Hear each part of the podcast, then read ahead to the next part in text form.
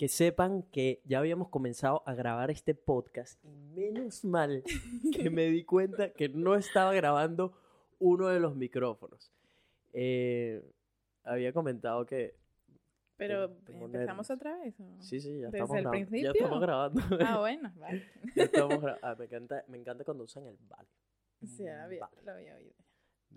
¿Dónde lo habías escuchado? En tus podcasts. Ah, sí, pero es que sí, es cuando lo dicen, ya como que algo se me, se me activa en el sistema auditivo y me pone, me da como... "Oh".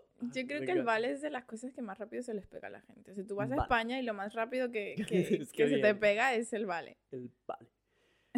Eh, pero bueno, sí, eh, estoy un poco nervioso, porque siento que estoy hablando con unas grandes ligas de, de los temas ¿Qué? No.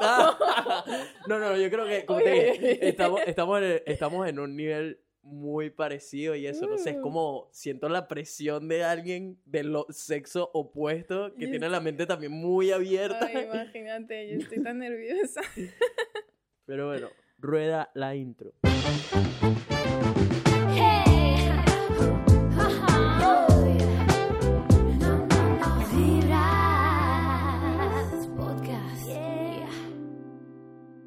¿Qué dice la gente? Buena vibra. Bienvenidos a otro episodio de Vibras Podcast, donde hablamos de puras vainas positivas. Mi gente, si son nuevos en el podcast, mi nombre es Nelson, soy un latino, venezolano.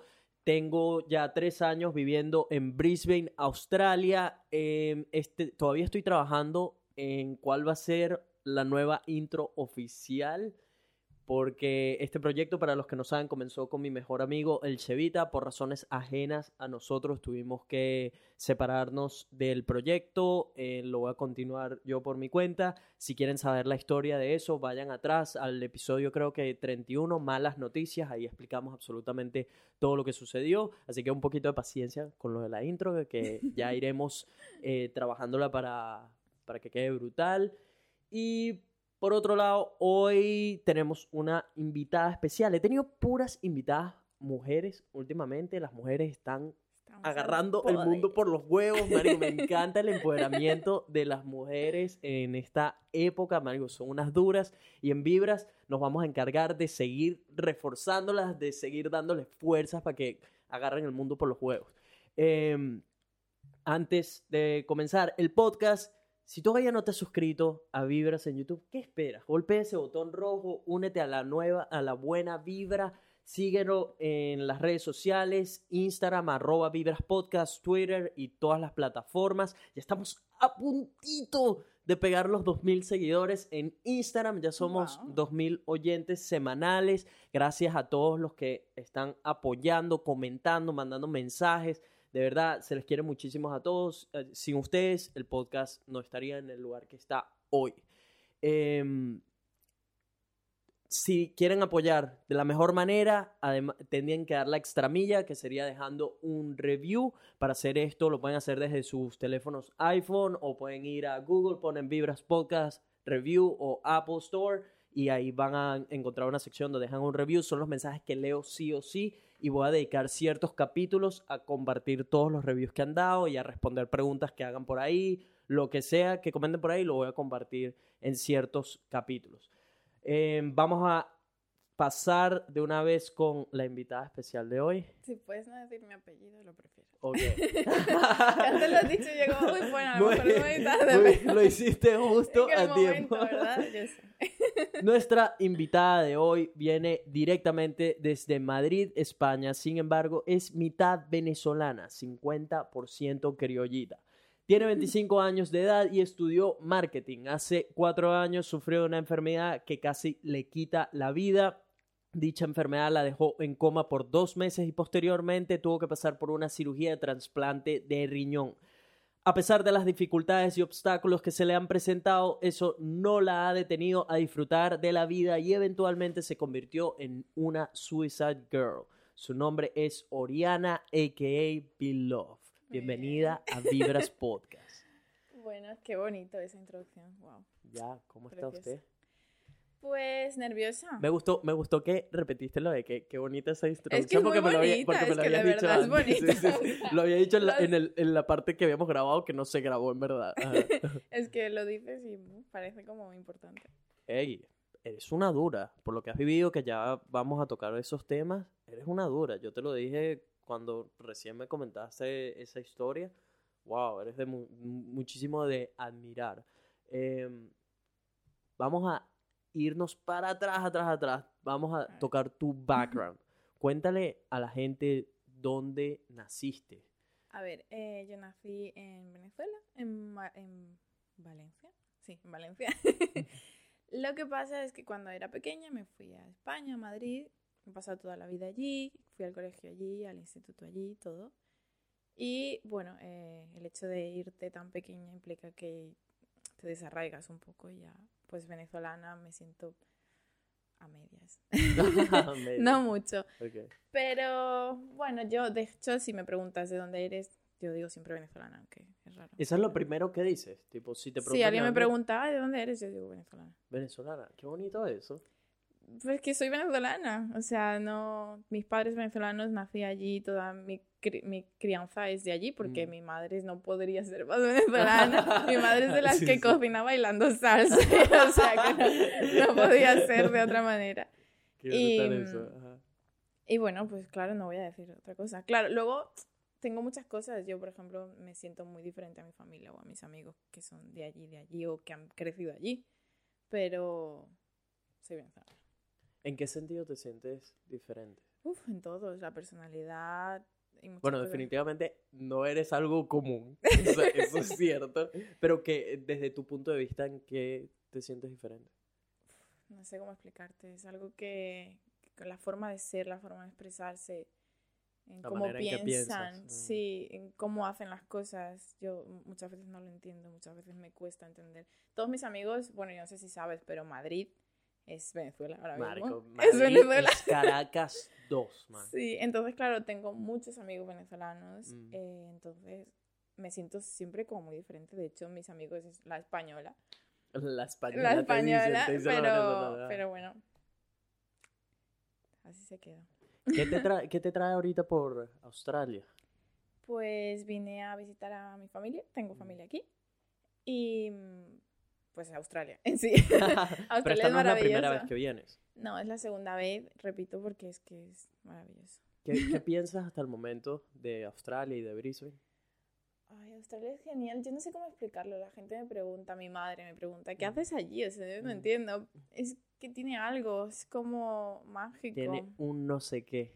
Sí, es, Mm. es todo, la gente es tan relajada, todo está limpio, todo es como, no sé, a nadie le importa lo que haces con tu vida. Nadie presta atención a lo que No, es sí. como si eres feliz, pues me alegro y ya, Mm. o sea, el ambiente, no sé.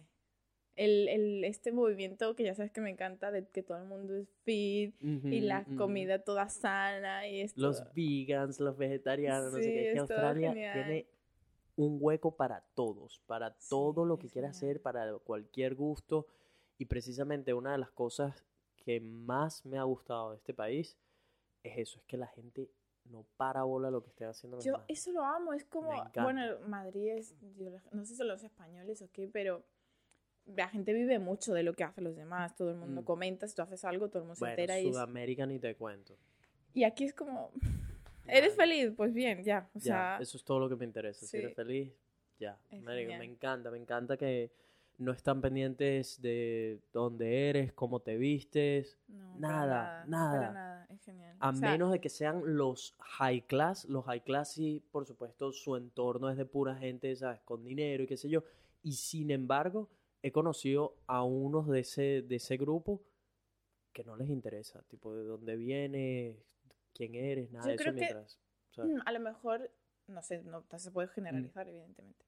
Pero yo creo que aunque, aunque sean de high class, como tú dices, mm, tampoco les afecta mucho de donde tú seas. O sea, a lo mejor, mm, no, si es un chico, pues a lo mejor no voy a salir contigo si no eres de mi Mm. estado. Pero tampoco te juzgan. Exacto, no es como, ah, no, no que te juzgan ni nada, simplemente como que sí los, los veo de la manera en que se piensa en Estados Unidos, un- en, en Venezuela un poco más, que en ese entonces el círculo era como la marca que llevabas, la eh, Ah, ese tipo de cosas, sí. ¿me explico? Siempre que tengas dinero, siempre va a Exacto, ser eso como exacto. lo más importante. Pero Eh, bueno, Y sin embargo no lo veo muy grave, porque tengo un par de amigos de ese estatus y qué sé yo, y no, no te tratan diferente o no te sientes diferente, pero sí lo entiendes en su manera de hablar o quizás alguna que otra cosa que prestan más atención que uno. las prioridades. Exactamente. Em, ¿Qué estudiaste? ¿Estudiaste en marketing marketing, España? en ¿Cuántos años duró esa carrera? Dos, dos, porque es un grado superior. Eh, estudié, pero la verdad no he trabajado de marketing. o sea, trabajé durante un año en una empresa que llevaba unas discotecas. Entonces llevábamos todas las partes de redes sociales y todo eso. Y fue un poco por casualidad, porque cuando yo me enfermé estaba trabajando de mm, camarera en una de esas discotecas.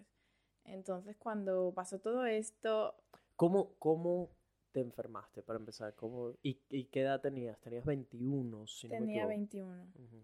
Eh, pues tampoco te puedo decir cómo me enfermé, es algo que yo todavía no sé. No sabes la razón. No, eh, la meningitis es, es- Si te digo la verdad, yo tampoco he investigado mucho sobre el tema, no Mm. tengo muy claro cómo funciona porque es un poco complicado. Nunca he querido meterme a fondo a mirar cómo funcionan y cómo... Simplemente pues intento no saber y, y ya. Pero lo que sé es, es que es una, una mm, infección de las meninges. Las meninges son las capas que cubren el cerebro y la columna vertebral que la- lo protegen de golpes y demás. Entonces hay dos tipos de infecciones como muy graves, las que, que te pueden matar en general. La sepsis, que es cuando se te infecta la sangre, o la meningitis, que es cuando se te infecta esas partes. O sea, mm, que se te infecte eso implica que se te ha infectado el cerebro, la sangre y todo el sistema nervioso. Entonces, pues no sabría decirte cómo enfermé. Yo estaba trabajando de, de camarera, me empecé a sentir mal. En la noche. De Ah, noche. Ajá. Y una cosa que, que sí que fue bastante, de- no sé cómo explicarlo, que tuvo mucho que ver fue que yo no me alimentaba bien. O sea, una infección así ocurre cuando tú estás muy bajo de defensas. A todas estas tú tenías la vacuna. Yo tenía la vacuna. Porque eso es algo de lo que nos vacunan desde pequeños. Sí, es una vacuna obligatoria y Mm. yo la tenía, claro, mi madre me la puso. Pero muchas veces, pues imagínate en Venezuela en esa época, eh, pues a lo mejor o ni siquiera la vacuna, o sea, pues haberme puesto cualquier cosa que no era o simplemente no me hizo el efecto que Mm. tenía que haberme hecho. Pero el caso es que no me funcionó. Entonces me empecé a encontrar mal, me empecé a sentir mal, como si tuviese o sea, una gripe muy fuerte. Mm. Empecé a tener fiebre, a sentirme cansada, a sentir que me dolía mucho la cabeza, pero claro, yo decía, pues tengo gripe, no, no voy a ir al médico por eso. Hasta que un día trabajando me desmayé en el trabajo. O sea, ya tenías varias noches que te ibas sintiendo mal o fue. Como dos días, sintiendo como 48 horas, encontrándome mal, sintiendo que, no me, que algo no estaba bien. Mm. Pero yo iba a trabajar igual. De hecho, recuerdo que el primer, el último día le dije a mi jefe, oye, puedo no ir porque me siento mal. Y me dijo, es que no tenemos a nadie más. Entonces fui. Clásico. Fui y me desmayé trabajando en la mitad de la noche. Estaba poniendo copas y me desmayé. Mm. Eh, me llevaron al hospital, vino una ambulancia, me llevaron al hospital. Bueno, me desmayé en el baño, no me desmayé en la barra. Yo me fui al baño, me desmayé, me encontraron allí mi jefe de donde está la camarera, que ya no está. Sí, sí, sí. Y, estaba en el baño, no sé cuánto tiempo estuve allí, estuve en el suelo tirado. Mierda. Bueno, eh, vino la ambulancia, me llevaron al hospital. Ese día yo... Había una cola enorme, me acuerdo, en el hospital para que te atendieran y yo decía, tengo gripe, o sea, es que no es para tanto y me fui a mi casa. Mentira. Lo peor que pude hacer en mi vida, Sí, literalmente, la peor decisión de mi vida. Em, estando en casa me empecé a sentir pues mucho peor, evidentemente. Yo estaba viviendo en esa época con una pareja que yo tenía y con la suerte de que él decidió venirse pronto de trabajar y ir a casa. Cuando llegó a casa yo estaba muy mal. O sea, los primeros síntomas de esta enfermedad es eso, que te, te empiezas a sentir mal, pero lo siguiente ya es que mm, el riego sanguíneo empieza a fallar, entonces se te pasa la sangre y entonces eh, deja de llegarte sangre a ciertos puntos, primero a las extremidades y luego ya al final al cerebro, al corazón y es cuando te mueres. Em, entonces empiezas a tener como si fuesen unos moratones, como si te hubiesen dado un golpe, Ujú. porque la, la piel se empieza a afectar, si no tiene riego sanguíneo, no tiene oxígeno, se muere. Ujú. Entonces empecé a encontrarme mal y tal. el chico con el que yo estaba me llevó al hospital, que precisamente estaba al lado, me había mudado hace nada, un mes a un sitio que estaba enfrente del hospital. con esa suerte. em, llegué, mm, recuerdo pocas cosas porque yo estaba con 40 de fiebre, imagínate, o sea, no, ya no estaba ni consciente. Em, recuerdo que el que me metieron como que sentía que todo el mundo estaba como asustado a mi alrededor. Yo se- sentía eso, los médicos, tal, no sé, como todo el mundo estaba como nervioso. Me metieron en una habitación en la que estuve un montón de horas, pero en realidad yo no casi no recuerdo nada de eso. Recuerdo que venían las enfermeras y que venían súper tapadas. ¿Ellos instantáneamente sabían que tenías o...? No, no sabían, pero yo estaba muy grave. Ujú. O sea, estaba con 40 y muchos de fiebre, temblando, eh, muy mal, muy mal. Entonces, pues claro, siempre que tienes una, siempre que hay fiebre hay infección. Si tienes una infección es contagiosa. O sea, eh, entonces, pues claro, tenían que tomar previsiones. Iban tapados como si fuesen, no sé, a ir a la luna. O sea, Cuarentena, te pusieron en cuarentena. Sí, yo estaba en una habitación sola en la que entraban, así como tal, me medían la temperatura tal y se fueron y se iban. El caso es que en algún punto, cuando viene la doctora a verme, porque yo estaba ahí como que no sabían qué hacer conmigo, me pusieron antibiótico, pero un antibiótico general. Ujú. Em, viene y me empieza como a preguntar, que si, eh, me empieza a decir que si he estado en África, que si he estado en algún sitio así lejos, que si he ido, he estado en contacto con aguas que podrían estar contaminadas o con gente que podía venir de un sitio con pocos recursos o algo así. Y yo le dije, no, lo único que sé es que una compañera mía, que justo era la que yo estaba sustituyendo, tuvo un intento de meningitis. Que fue, es lo que pasó, bueno, eso es otra historia.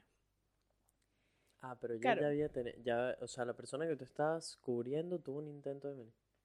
Yo no sé muy bien esa historia, no, nunca entré en ese tema porque, porque yo quise cuando me mejoré alejarme de todo lo Ujú, que ujú. tuviese que ver con eso, pero según tengo entendido, la chica que yo, lo que- que- a la que yo estaba cubriendo eh, estuvo enferma, luego me escuché que había sido meningitis y por eso en ese momento me salió decírselo a mi doctora, Ujú. pero en realidad no, nunca tuve contacto con ella ni supe realmente lo que le pasó. Mm. El caso es que al decir yo esto, la doctora hizo conexión con todo lo que está Sí, pasando y dijo, "¿Es- ¿qué es esto? Y me mandó a hacer una prueba que era sacarme líquido de la columna. Igual no quiero ser muy gráfica porque... No, no, cuenta, cuenta, cuenta todo eso. era sacarme líquido de la columna em, pues, con una aguja. Mm. Y mm, vinie- o sea, enseguida vino la doctora y me dijo, mira, eh, es probable que tengas meningitis. No lo sabemos porque este resultado tarda en... en- o sea, esta prueba En tarda dar, en dar un resultado. Así que lo que vamos a hacer es que yo te voy a dormir, bajo mi responsabilidad, porque yo en realidad, si no era meningitis lo que yo tenía y ella me sedaba a ese punto, ella, estaba en un- ella se había metido en un problema muy grave. Me dice, pero me voy a arriesgar porque no tenemos Porque otra está- opción. Estabas en mucho... Es mucho peligro. Sí, esta enfermedad tarda, en cuanto empieza a manifestarse, cuando empiezas a tener los- las Mm. manchas en la piel, eh, tardas ocho horas. En ocho horas te mueres. Literal, así, fulminante. Entonces ella me dijo... O es- sea, ya iban contra el reloj. Ujú. Ujú. Entonces me dijo, bueno, esta es la opción. O sea, no tenemos a quién preguntar tampoco porque yo estaba sola. Eh, el chico con el que yo estaba se había, se había ido en ese momento porque yo llevaba muchas horas ahí esperando, no había dormido, el caso se fue. Yo en esa época no hablaba con mi madre, no nos llevábamos bien. Entonces me dijo, mira, esto es lo que hay, esto es lo que vamos a hacer y, y vemos qué pasa. Y vas a, vas a empezar a tener, si esto es lo que tienes, vas a empezar a sentir síntomas muy dolorosos y no queremos que pases por eso, entonces te vamos a dormir. Y yo, ah, bueno, vale. Yo hasta ese momento Vale. yo no entendía lo que estaba Sí, sí, pasando sí. en medio de mi fiebre de 40 y Claro, que yo claro. no sabía muy bien, o sea, era como muy confuso. Mm. Eh, recuerdo me pusieron una camilla y me llevaron, literal, corriendo, corriendo por el pasillo, los, los que me llevaban. Sí, Em, Camillero. Ah. Eso, eh, llegué a una habitación en la que habían como muchos aparatos, me empezaron a poner vías por todas partes y yo pues no- no entendía muy bien qué estaba pasando. En ese momento suena mi teléfono. Al parecer el chico con el que yo estaba hablando, o sea, con el que yo estaba saliendo, le escribió a mi padre en Venezuela. Como que tenía mejor relación. Entonces le escribió a mi padre y mi padre me llama por videollamada. Yo Mm. contesto, claro, en el plan, oye, me ha dicho que estás enferma, pero que mi padre pensaba que estaba enferma normal, ¿no? yo cojo el teléfono con videollamada y yo estaba toda morada. Entonces mi padre se queda así y me dice, ¿qué te pasa? Un pálido, tipo, ¿qué, qué es esto? Sí, y yo recuerdo además que yo no iba a coger el teléfono y me dijo la enfermera, deberías contestar. O sea, como que... La enfermera, tipo, eh, eh, yo creo que es mejor que le digas adiós. Sí, sí, total, total. O sea, el ambiente que había ahí era de... Eh, tenso, tenso. mm, de, de que no lo vas a lograr. O sea, No, no, básicamente. mejor atiéndele, atiéndele Sí, y. ¿sabes qué? Dile lo, lo importante Lo- que es para ti. Lo mucho que le quieres. Por si acaso, no estoy diciendo que no vayas a estar Sí. o algo así. ¿no? No, no. Ajá. Entonces ella me pasa el teléfono y yo, bueno, contesto y me dice, ¿qué te pasa? Y yo, bueno, mm, estoy enferma, me van a dormir. Al parecer tengo meningitis, mi padre, imagínate, al otro lado del mundo, en Sí, Venezuela. claro, wow. Se queda así y yo, bueno, nada, me quitan el teléfono y me desperté un mes y pico después, casi dos meses después. Eso es lo último que recuerdo. Marica, o sea, Es que la- yo no cuento esto porque la gente, o sea, yo ya lo vivo como algo natural y lo cuento como algo normal, pero la gente es como que alucina.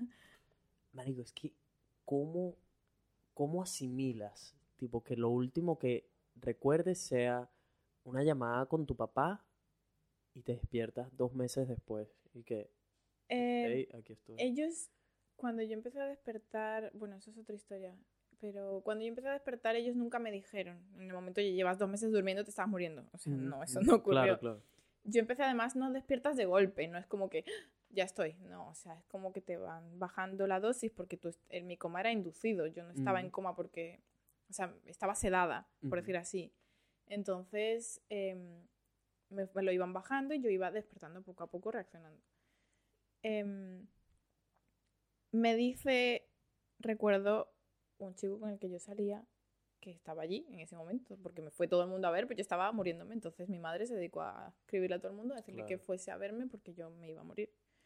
O sea, ya tu mamá había aceptado que tú ibas a, a morir. Eh, según tengo entendido, yo te digo, yo no estaba allí, por decir así.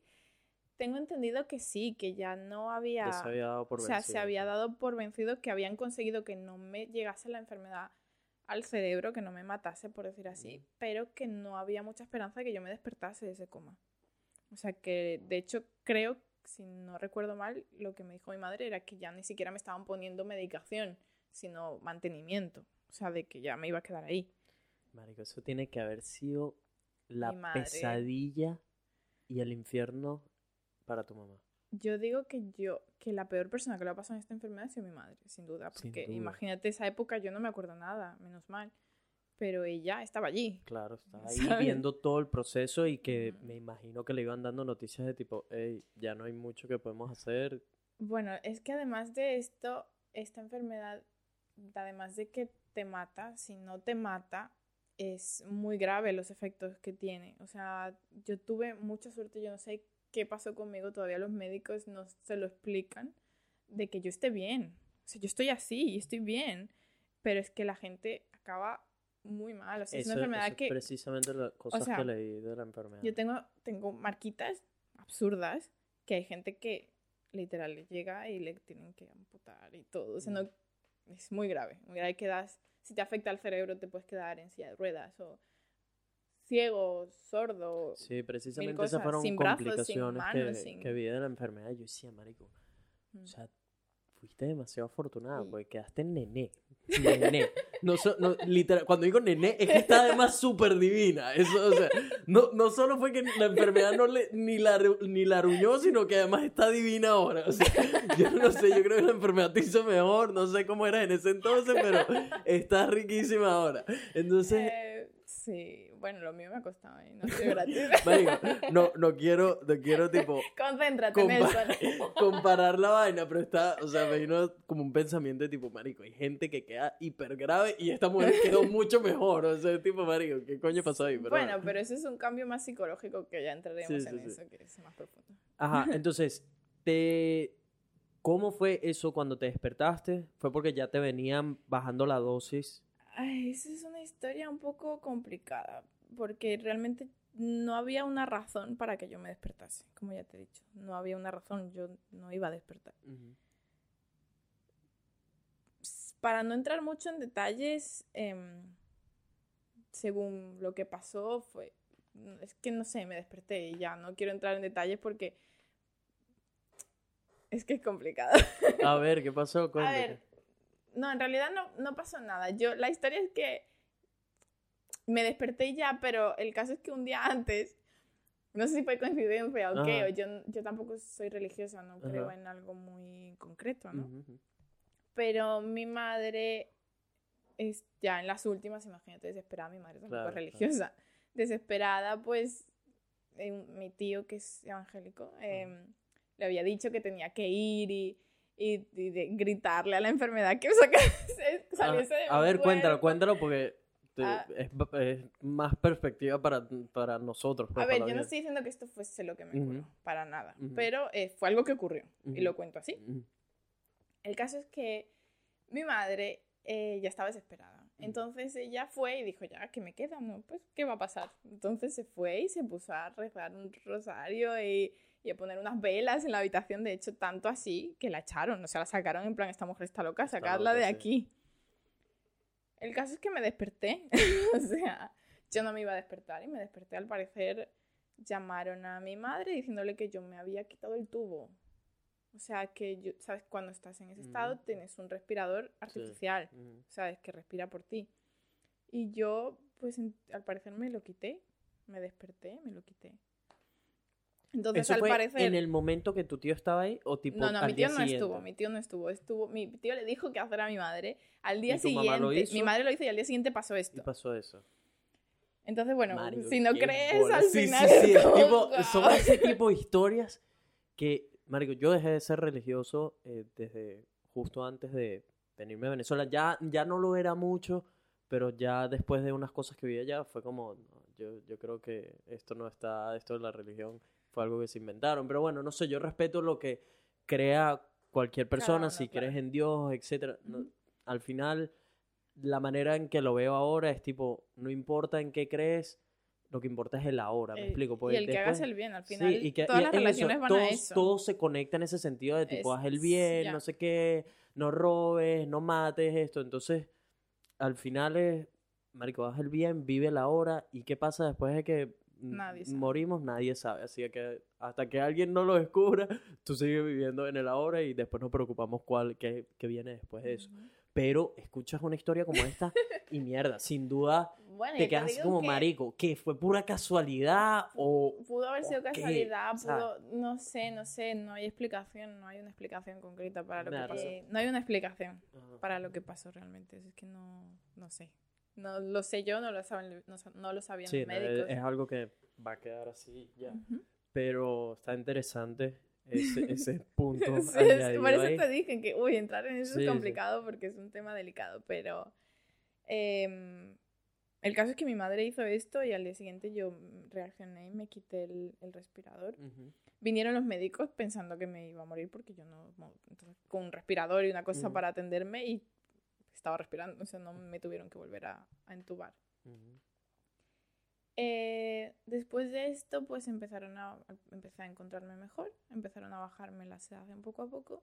Y el primer recuerdo que yo tengo, además de los sueños raros que tuve cuando estaba en coma, que tuve muchos sueños Exacto, ya extraños. Y a todas estas, tipo, sí soñabas. Que, que, o sea, ¿qué cara. pasa? Sí, es que, marico, es que no sé, que en, en dos meses. O da fue, tiempo, da tiempo. tipo, pensé que había sido algo de tipo, mira, me van a dormir, chao, papá, ta, abres los ojos, mierda, ¿qué pasó? Pensé que fue eso, o sea, o no, tuviste sueños Tuve en ese sueños, tiempo. además sueños vívidos. Yo, de hecho, recuerdo más los sueños que lo que pasó realmente. Eran- Para mí los eran- sueños pasaron. O sea, yo de hecho recuerdo, recuerdo, que digo a sol de hoy lo recuerdo, em, estar en muchas habitaciones diferentes y yo resulta que nunca me moví de esa nunca habitación. Recuerdo historias y cosas de médicos que venían a verme de un perro que había en la habitación, mil cosas que nunca evidentemente ocurrieron. De hecho, tuve mucha suerte porque al parecer mis sueños eran medio relajados, pero hay gente que está en ese estado que sueña que se la están comiendo viva y, No. y lo vives, porque lo vives. O sea, Ah. todo eso está en tu cabeza y en ese estado lo vives. Yo soñaba con un perrito y unos conejitos. Marico, qué, qué bien. O sea, es que fuiste Sí. demasiado afortunada en todo. en todo. Pues imagínate Sí. tener pesadillas por dos meses, marico. Sí, puede ocurrir, No, ocurre. no, de hecho, marico. dice mi madre que Qué había un chico, un, un señor que soñaba allí donde yo estaba, que también está muy mal, pero yo estaba en la, en la UBI, em, que soñaba que se los, que lo estaban picando las hormigas. No, marico, ¿qué dices? Sí, o sea, imagínate qué mal. Porque tú balbuceas, o sea, Sí, cuando, sí, estás- cuando te están bajando la sedación, balbuceas, entonces, pues yo decía el perro y, Y no ya. había, evidentemente, no Mm. había un perro, y, habían con- y yo recuerdo había un perro, un labrador, además blanco, apuesto en mis pies, había conejos en la habitación, conejos blancos. Había, recuerdo, uno de los sueños que más recuerdo es que yo estaba en un, no sé si has visto esas cosas que hay normalmente en las oficinas que son como palitos en un, como en una tablita y tú le pones la mano y como que sale por el otro lado, no sé si Ajá, sí, sí, sí, sí. No sé Se si- siente súper rico Ajá, ajá. pues yo soñaba que yo estaba en algo así gigante, caminando, Verga, y era de color rosa. ¿Cómo no podía ser? sueños, sueños fancy. Sí. Y recuerdo que había una doctora ahí como mm, muy morena, o sea, negra, y no, nunca, nunca pasó eso y muchas cosas que nunca ocurrieron. Yo nunca me moví de ahí, nunca nada. Qué locura eso. Y te despiertas. em, Me despierto, ¿Qué el sucede primer, después? de el eso? primer recuerdo que tengo después de todo esto fue el chico este que yo te estaba contando, yo estaba como en una silla, como en un, no una silla, pero sí como una, no en la cama, sino como en una especie de sillón. Y el chico este estaba eh, arrodillado y como cogiéndome las manos así. Y entonces como que me pregunta que cómo estoy. Y, y yo le digo que bien. Y me dice algo así como... Tú no querías dormir, porque yo siempre me, siempre me estoy durmiendo por las esquinas, yo duermo mucho. Que tú no querías dormir, pues anda, has dormido mucho, algo así me dijo. Y yo, ah, entonces le dije, ¿cuánto tiempo? ¿Qué ha pasado? Y él me- mira a mi madre, recuerdo, mi madre estaba detrás de él.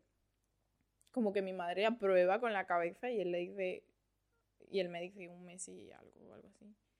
Y yo como, ah, pero en ese momento todavía como que no lo asumí, No o sea, era exacto, como, no ah, sí. bueno, wow, pero tampoco... Ah, tipo, ah, una científica de un mes.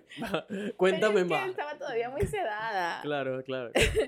Entonces, pues eso es lo primero que recuerdo. A partir de ahí, pues es una historia muy larga de mi recuperación. Yo estuve, después de esos seis meses en el hospital, sin salir, estuve Seis meses en el hospital. ya despierta. O sea, esa Mm. fue la peor parte porque Claro. yo ya estaba consciente. Claro. Toda la recuperación, cuando tú pasas tanto tiempo en, en- coma, pierdes la musculatura. Ujú. Entonces no puedes caminar. No- yo no podía ni levantar los brazos. O sea, me iban a poner el termómetro y me tenían que levantar el brazo porque yo no era capaz de hacer este movimiento. No eres capaz de moverte por ti solo. Entonces tienes que aprender a moverte, aprender a caminar otra vez, aprender a comer otra vez, aprender a levantarte otra vez. Em, y esos fueron seis meses en los que estuvo, menos mal, mi familia todo el tiempo conmigo. O yo no estuve ni un segundo sola. Literal, ellos se turnaban, dormían ahí, estaban todo el tiempo ahí. Entonces, eh, seis meses de recuperación en el hospital en los que finalizan diciéndome que no me funcionan los riñones y que no me van a funcionar. O sea, hasta ese momento yo creía, vale, me pasó esto, ha sido horrible, pero me estoy recuperando y voy a salir de esto y voy a seguir con mi vida. Como si nada. En ese momento me dicen, no te funcionan los riñones. Eh, pasé por unas pruebas horrorosas en las que me pincharon, literal, me sacaban muestras del riñón por aquí, así, horrible. y finalmente eso me dijeron, no, no te va a funcionar los riñones, ya no, no se recuperan.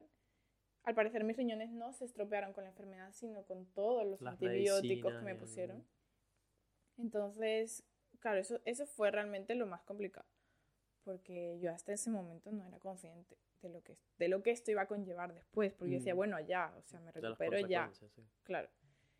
¿Qué pasa cuando no te funcionan los riñones? Que mm, primero los riñones son los encargados de, de liberar todo el líquido que tú metes en tu cuerpo. Y por otro lado, te funcionan como un filtro. O sea, todo lo que tú comes está intoxicado, por decir así. Tiene cosas que no son buenas para ti y tu cuerpo los, los elimina mediante los riñones. Si tus riñones no funcionan, te, in- te intoxicas literalmente con cualquier cosa que comas. Te empiezas a intoxicar, a enfermar, a hinchar y te mueres. Y mueres. Ese es el final. Em, después de eso, em, claro, empezamos a entrar mi familia y yo en una investigación de qué podemos hacer ahora. Las opciones son o un trasplante o diálisis. ¿no?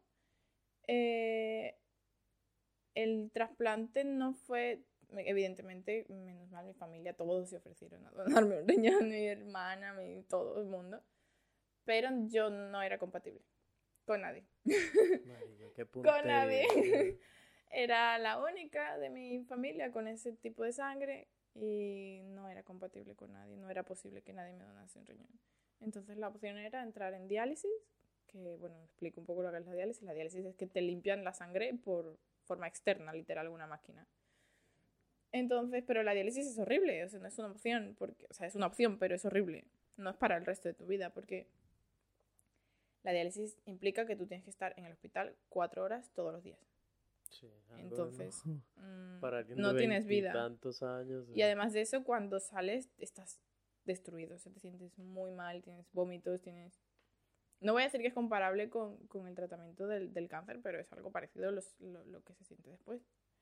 Entonces, claro, eh, fueron seis meses en los que yo estuve allí, me metieron en una lista de espera para un, un donante fallecido, un donante anónimo que menos mal que en Madrid, en España en general, el- los trasplantes funcionan muy bien. Hay un sistema muy eh, eficiente de esto, de que, de que realmente la gente dona órganos y, y realmente funciona. Entonces, pues entré en una lista de espera en la que tú te dicen, bueno, pues tienes que esperar a que entre alguien compatible contigo, porque no es solo el tipo de sangre, o sea, son muchas cosas que tienen que ser compatibles. Enfermedades que tú has pasado, que esa persona haya pasado para que eh, no sea mm, no sea incompatible tu cuerpo con ese riñón, porque si yo he pasado por algo que en mi cuerpo hay defensas, si esa persona no, entonces puede atacar el riñón. Es una historia complicada. Entonces, pues estuve seis meses, un poco más de seis meses, y en diálisis, y un día pues me llamaron para trasplantarme. Eso fue, imagínate, estás en tu casa, normal. Tiene que haber sido como si tu equipo ganó el mundial. o sea, tiene, tuvo que haber sido, marico, la llamada de la historia. Es que te, te- tengo una imagen tuya. marico, te imagino con la maquinita y llamaron y habrás, no sé, tirado toda mierda, tipo, ¡Mamá, lo encontraron! ¡Tenemos el trasplante, mi marico". madre estaba, yo estaba en la, en la habitación y mi madre estaba en la cocina. Ujú. Y entonces yo recibo la llamada, oye, que te... No, y lo peor es que te preguntan, no es como, oye, tenemos un... ¿Tú quieres? Y yo, ¿pero qué pregunta es ¿Qué clase O sea, Claro, esa? y me Sí. dijeron, pues tienes que venir ya, porque eso es así. Porque si no Ya. se lo lleva alguien más. Sí, es ya, no, y además que es un órgano que no puede Claro, estar fuera de claro. un cuerpo mucho tiempo. Mm.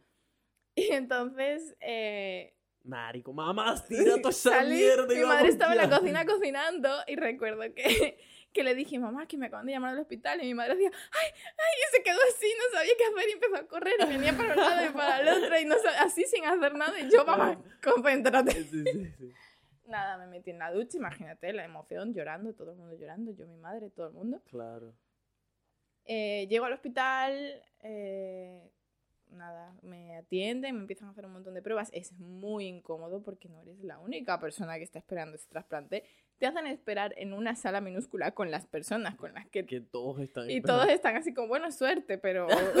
Sí, bueno, aquí fue. Ojalá te toque. Sí, pero ojalá no te toque porque... Sí. Porque eres tú o soy yo y es una cosa de que es literal tu vida la que Sí. estás dependiendo de eso. Entonces, había un chico que estábamos esperando y recuerdo que el doctor me dijo, me pasó porque nos como que te entrevistan y te dicen, oye, mira, pasó esto, tal, no sé qué, si vamos a hacerte unas pruebas y si, si eres compatible porque tienen como que cruzar tu sangre con el órgano para ver si no reacciona, o sea, si no reacciona mal, por decir así. Entonces te vamos a hacer la prueba y tal y lo vamos a dar a quien sea más compatible. Pero claro, a todas estas a mí me empezaron a poner unas vías, como a prepararme, no sé cuánto, porque te dan como una ducha con una cosa especial para que estés como súper limpio. Y el chico no, al chico no le estaban haciendo nada, él estaba ahí sentado. Entonces como que se enfadó, que yo lo entiendo, y se fue. O sea, ni siquiera esperó el resultado, se fue. Porque imagínate, tiene que ser muy duro. Sí, sí. O sea, estar ahí esperando que te hayan llamado para haber pasado por esa emoción que he pasado yo y, y ver te que a otra persona se lo van a dar y que a ti sí. no. Uy. Entonces, pues él se fue, se enfadó y se fue. El caso es que yo estaba así, normal, pasaron como siete horas en la espera. La hasta espera. que hasta que nada, estaba con mi madre, literal, las dos sentadas, yo quedándome dormida encima de su hombro. Ella rezando, la pobre, ay Dios mío. Qué lindo. Em, hasta que nada, hasta que me dicen, oye, pues sí, ya. Y claro, yo imagínate, yo iba llorando, yo despidiéndome por el camino en la, la camilla, yo, mamá, te quiero, ha sido un placer. Sí, sí, A ver, pero con para mí, mucho pa' miedo. pa' mí, si ya pasaste por todo lo que pasaste y la vida te dio esa oportunidad, marico, para mí era como bicho. Sí, Ah, ya, juro no lo vas a lograr, que porque no- perder, no o sea, ya que vida- puede sí. ser peor que esto, Sí, ya. ¿sabes? Eh, sí, pero yo, mi madre se ría a día de hoy porque mi madre es más así muy, muy de hacer chistes de todo. se ríe y me decía, tú, que te ibas despidiendo como si te fueses de viaje. Y decía, adiós, hasta luego, gracias por todo. Sí, sí, sí, sí. Pero bueno, nada. Me trasplantaron, la recuperación de un trasplante es muy dura también. Fue un solo riñón. Uno solo, te ponen Mm. uno solo. Imagínate, lleva un, un donante con dos, puedes Mm. salvar dos vidas. No te Mm. van a... Además de eso, no te quitan los tuyos, cosa que yo creía que me iban a quitar los míos. Y Ah, todas estas yo estoy pensando que te quitaron los tuyos. No, no, no te los quitan, porque quitártelos implica otra operación, implica cortar arterias, Mm. implica es que es más peligro que no es o sea que necesario. tienes tres riñones. Tengo tres. Bendecida y afortunada. Em, eso, entonces me trasplantaron, la recuperación fue larga, corta para lo que suele ser, porque yo reaccioné muy rápido, no sé qué pasó, que, que fue como magia. Ujú. reaccioné muy rápido. De hecho, dice mi madre que, que yo entré, porque claro, cuando estás en diálisis estás intoxicada, como ya te había dicho, entonces no estás bien físicamente, estás pálido, Mm. estás con los ojos rojos todo el tiempo, estás como así, como... O sea, iba, estuviste Mal. por seis meses yendo todos los días al hospital por lo de la diálisis. Cada, un día sí, un día no. Pero el día que no iba estaba es destruida por con- el día con anterior. la maquinita que tienes. es una máquina eh, te, te acuestas, son cuatro horas, entonces te, te acuestas, te ponen una, tienes una vía que en muchos casos es, es, es interna, pero yo no quise llegar a eso, a esa operación, yo me negué porque es una vía que te, que te hacen, o sea, literal, te queda un bulto y eso ya no se quita, o sea, entonces... Mm. Yo no quise, yo me negué, no, no, no, a mí me van a operar antes, yo no la necesito. Entonces me pusieron como un tubito aquí, que de hecho tengo tatuajes que me lo tapan ahora mismo. Em, me pusieron un tubito y por ahí, literal, te sacan la sangre, pasa por la máquina, la filtra y te la vuelven a meter. Mm. Entonces, imagínate, te sientes muy mal. Y estás pálido y estás destruido. Entonces, cuando me trasplantaron, según mi madre, yo salí del, de la- del quirófano toda rosada, con los labios rojitos. Sí, sí, sí, recuperaste la vida. Sí. Y entonces, pues sí, la recuperación fueron 15 días en el hospital. Encerrada, estás aislada porque Mm. te bajan las defensas totalmente, no sí, tienes sí. defensas. Entonces estás aislada. Em, luego vuelves a casa y tienes que estar también mucho tiempo con mucho cuidado porque a sol de hoy yo tomo pastillas para que mi cuerpo, para bajar mis defensas para que mi cuerpo no ataque el riñón. Entonces, Eso fue algo que va a quedar de por vida. para eso, siempre. Esa, claro, yo ahora estoy en un punto en el que, en que no es tan grave, pero en ese momento tomas mucha, mucha medicación, entonces estás muy su- susceptible a que te, que te acogerá una infección de cualquiera. Porque imagínate, yo estoy aquí hablando contigo y tú estás incubando una gripe y yo no lo sé y me la pegas y, Mm, y a mí me puede matar porque no tengo defensas mm.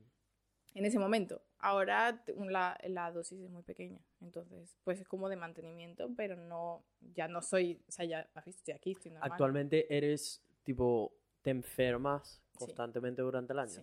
Que tengan que sí, gripecitas. Lo único ok. que me da mucho, que es muy común, son infecciones de orina.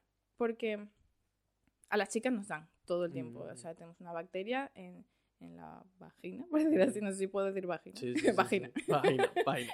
va- eh, vagina. ah. Vale. ok. ¿Ya? Ajá. Entonces, em, esa bacteria eventualmente entra en la uretra y sube a la vejiga y al riñón. Pero como tú tienes defensas y todas las personas sin defensas, no ocurre nada. Pero como yo no tengo tanto, entonces pues eventualmente me da infección de orina, fiebre y acabo. Pero lo que pasa es que conmigo es que me da una cosa así minúscula por la que alguien está en casa normal y a mí me ingresan en el hospital porque hay que tener mucho cuidado. Estoy, a mí me da una cosa absurda, una indigestión. Un día me comí un pollo que estaba mal y me dio vómito y estuve una Clínica, semana, clínica. en una Eh, semana así que no te levantes, no te muevas, no te nada. No, entonces, claro, yo me siento bien y me desespero y, y odio el mundo. claro. A todas estas, ¿cómo lo llevas ahora? Tipo, cada vez que te enfermas y te toca ir a una clínica. ¿Cuántas, cuántas veces dirías que vas al año a la clínica? A ver, tengo que ir a hacerme pruebas Mm, de, para ver que el riñón esté bien. Eso es cada tres meses o poco más. mm, Em, eso sí o sí. Luego, cuando, cuando me enfermo, pues tengo que ir al hospital. Yo no puedo dejar que, ah, me enfermé y no voy y ya se me pasará. No puedo porque Mm. es peligroso. mm. Entonces tengo que ir al hospital. Em, yo creo que como unas cuatro o cinco veces al año no es tan grave. no Podría mal. ser Pensé peor. que me ibas a decir un número de tipo 25. ¿no? Bueno, ahí tengo altos y bajos, Mm. evidentemente. O sea, y además me afecta mucho el tema de cómo esté yo. Es raro, porque si yo me afecta algo emocionalmente o me siento Oh, mal, 100%. Es como que se me bajan más las defensas sí, y me claro, enfermo, es eso muy raro. entonces pues tengo que tener cuidado con eso y mantener la mente positiva. La mente positiva, yeah, la buena vibra. Hay que mantener esa buena vibra en alta, en sintonía. Eh, pero eso, entonces tengo que estar pendiente de eso en el hospital, pero no es tan grave. O sea, yo de hecho, pues ya ves, estoy aquí, estoy, hago mi vida normal, voy, vengo, no, no hay nada que me afecte realmente. Pasó todo eso, te recuperaste del riñón. Me interesa saber la persona que eras antes de que sucediera todo esto y la persona en que te convertiste a partir de todo eso, porque por supuesto fue algo que estuvo a punto de quitarte la vida. Sí, sí, sí. Le diste un tetazo. Sí, fue sin querer. Sí, sí, se salen de Eso que control. habéis oído ha sido mi quietas, teta. Quietas. Ay, Em. em, era, sí me cambió la vida, evidentemente. O sea, yo no era. De hecho, creo que la última vez que hablamos te dije, si tú me hubieses conocido antes de, yo, de que yo me no- yo no te hubiese caído bien. No me hubiese caído bien. No. Yo era, pues, Descríbeme, descríbeme esa, esa Ori del pasado. era caprichosa. Era creída. Creída, no sé si entiendes creída. Sí, sí, sí. Era, Agrandada, le decimos Sí. en casa. Era, pues yo sentía que me lo merecía todo porque yo era yo y todo Mm, era, ujú. ¿sabes? Y a lo mejor un poco superficial puede ser, no sé. Em, ahora, claro que no. o sea, es como que te cambia la perspectiva, entien- aprendes a apreciar lo que es realmente importante, aprendes a no juzgar a la gente, aprendes a, no sé, a valorar más lo que tienes, a sentir, a ser más feliz, a, sentir que no merece la pena ser desgraciado por cosas que no puedes solucionar. Siempre tienes la sensación de cuando te pasa algo de que podría ser peor. O sea, es como, Mm. ah, no sé, no puedo ir de viaje porque no tengo el dinero, pero es que estoy bien, o sea, estoy sana, no, ¿sabes? Esa perspectiva siempre te Mm, hace como ser más positivo. Mm. Y me cambió físicamente porque, claro, eh, después de que pasó todo esto, yo quedé súper delgada. O sea, yo en tres meses adelgacé como 30 kilos. Me Mm. quedé en los huesos. En- ¿Ese es tu móvil o el mío? Reventándome el teléfono aquí. Ajá, mi, mi, una de las chamas que vive conmigo. Que te calles, ¿no? Dile a la chica esa que por favor se calle. sí, sí. Me está, me está preguntando, ¿está ocupado? Sí. Ajá. Ajá, bueno. Eh, ¿Por dónde iba? Ya se me olvidó. Eh, estamos en la parte que estás hablando de cómo, de la persona que eras en ese Ajá. entonces. Eh, me cambió físicamente, es lo que estaba Mm. diciendo, porque cuando estuve enfermo pues perdí mucho peso y entonces, claro, tenía que recuperarlo, empecé a hacer ejercicio, empecé a preocuparme por lo que metía en mi cuerpo eh, de comida. Em, Antes que comías, que dijiste que no. ah, no me prestaba- alimentaba fatal, fatal. ¿Pero o sea, era fatal? pues, McDonald's. McDonald's, eh, lo que comiera, si comía, si no comía, pues es no que comía. Es tan bueno, Es verdad. man. Lo, ¿Qué hacen? lo un odio, con el demonio. Aquí, aquí hay uno, aquí hay uno cerquita de la casa y cada vez que paso por ahí en la moto me pega el olor en la calle porque además el olor es una vaina que se esparce Sí, por todo sé. el área en una, una cuestión de como tres kilómetros. Marico, lo huelo. Lo hacen a "Uh, propósito". la madre, es que como me provoca oriñarme de coñazo y agarrarme unas papas fritas que además son brutales, pero bueno. Sí, sí. Ajá, Te fuiste, tienes hambre, ¿eh? marico, tengo burda. Ya, ya veo. Ya, después del podcast te voy a hacer una comidita, te vamos a tratar bien. Uh, uh, uh. Bueno. Em, eso comía muy mal. Empecé a preocuparme por, todo, por lo que comía, por aprendí a comer porque tu cuerpo necesita eso y no porque te tiene que gustar. O sea, no es como como patatas porque saben bien. No, o sea, tienes que comer lo que, lo- aunque no sepa bien lo que necesita tu cuerpo. Entonces, empecé a comer muy bien, empecé a hacer ejercicio, me cambió la mentalidad. Como tú ya sabrás, el ejercicio también te cambia la vida. Antes no hacías ejercicio. No. O sea, y estabas chévere porque sí, sí. Yo nací así. Eh. Mentira. O sea, nací- naciste chévere. Eras una de esas personas que tenía buena genética de estar chévere. Ah, es ya. que mi madre es un bombón. no Sí, sí, visto. sí. Después me muestra una fotico, una fotico para ver. Eh, a ver, estaba, pues evidentemente si no hacía, no hacía ejercicio, pues estaba, no estaba... O sea, te pregunto porque dijiste que tipo eras creída, eras agrandada. A ver, ¿qué te voy a decir? No, tú dices, era preciosa, soy un bombón. Pues no, pero estabas pero chévere, estabas chévere. Nunca estuve gorda, tampoco estaba Mm. muy delgada, siempre tenía el culo enorme porque Sí, mi sí, madre ese, tiene ese un culo está culote. nene, ese culo está nene, lo confirmo, gente, lo confirmo. mi madre tiene un culote y Ese entonces... pobre blue jean está sufriendo ahí. Em, entonces, pues, pues no, no me forzaba mucho tampoco, pero Mm. no estaba saludable. O sea, tú, yo creo que, que cuando tú ves a alguien y ves su cuerpo, puedes saber cómo es más o menos la vida de esa persona, Mm. ¿no? Se veía que yo no hacía ejercicio, que comía Mm. mal. Evidentemente, si tú no bebes agua y comes mm, fatal, pues tienes celulitis o cosas. Y pues así. ahora pues me preocupo mucho más por eso y no tanto por el tema físico que ahora pues es un poco mi trabajo también, pero, pero empecé porque quería estar saludable. Pues quería estar y a sol de hoy no es para nada el, el estar buena eh, lo que Mm. me motiva a ir al gimnasio o a comer bien. Ujú. Y mm, siento que estoy haciendo un monólogo.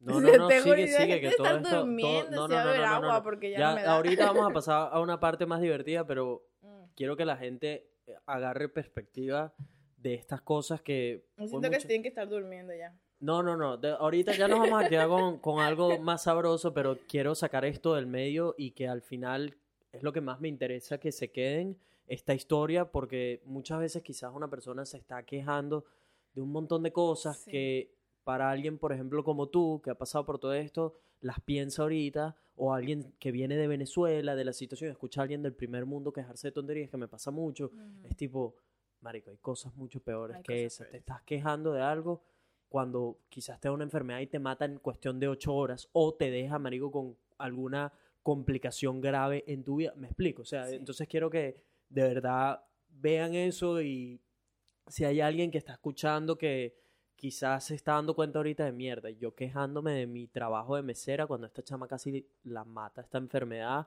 o, ¿sabes? Mira todo lo que pasó, porque además no fue solo la enfermedad, es que estuviste después todo lo que sucedió a raíz de eso. ¿Cuánto tiempo viviste en un hospital? Me explico. Todo lo que dejaste de hacer en tu vida, en tus mejores años, en ese momento. Todavía hay Y cosas que ahora, que exacto, y que ahora hay cosas que lamentablemente tienes que cargar con el resto de tu vida, Claro. pero sin embargo te han formado en la persona que eres, me explico. Em, y por supuesto, el que hayas cambiado esa mentalidad que tenías, te creía y todo eso, y que tú misma lo veas ahora, que nadie te lo tuvo que decir, sino tú misma ves en retrospectiva y dices, Marico, qué imbécil la persona que era, o no estás orgullosa de esa persona del No, pasado. Para nada. Em, creo que es algo brutal de, en, en cuestión de tu crecimiento humano. Y además, Mis aplausos por eso. Sí, sí, pues. mucha gente me lo ha dicho. Hay gente que me conocía antes y con la que coincidí después, que no vio el proceso, por decirlo Ujú. así, y de- me han dicho, o sea, no es que eres otra, o sea, es que Eres no, otra persona. ¿qué te ha pasado? Porque no eres tú, o sea, no, no eres la persona que yo conocí. Ahora, para bien, ¿no? Siempre, menos mal. Sí, sí. sí.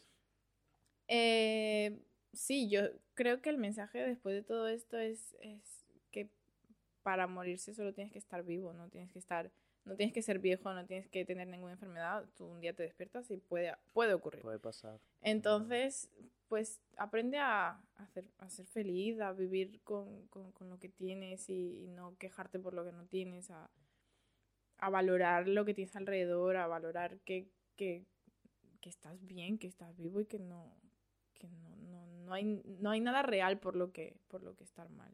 Entonces, que sí, que evidentemente hay gente que está pasando por situaciones horribles. Mi familia en Venezuela, pues tengo familia allí que lo está pasando muy mal también. Pero no puedes preocuparte por algo de lo que no te puedes ocupar.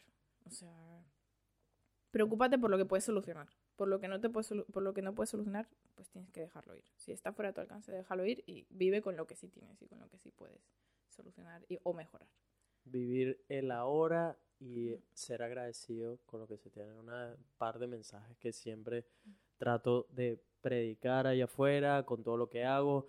Que muchas de esas notitas que ven ahí pegadas en la pared también. ¿Qué dicen, por cierto? Yo siempre te Hay, la hay un curiosidad. montón, creo que nunca, creo que nunca me he sentado como a comentarle a la gente cosas que escribo, eh, pero son básicamente mensajes que me recuerdan quién soy ahora, cuál es mi dirección, cuáles son mis metas, cómo voy a llegar a esas metas, o sea, son mensajes que cuando los leo sirven de recordatorio, de tipo, hey, recuerda quién eres ahora y a dónde vas, porque muchas veces hay cosas que nos pueden distraer, cosas que nos pueden sacar del camino, hay veces que no nos sentimos en el nuestro mejor momento, Todo el hay cosas tiene que nos tumban. claro. Entonces, eh, cada vez que estoy en uno de esos momentos es como verlos ahí, leerlos y saber que, que fui yo el que escribió eso. No, no, son, no es que específicamente son mensajes que vinieron de mí, muchos de los mensajes son de personas que yo admiro o cosas con las que me topé en algún momento,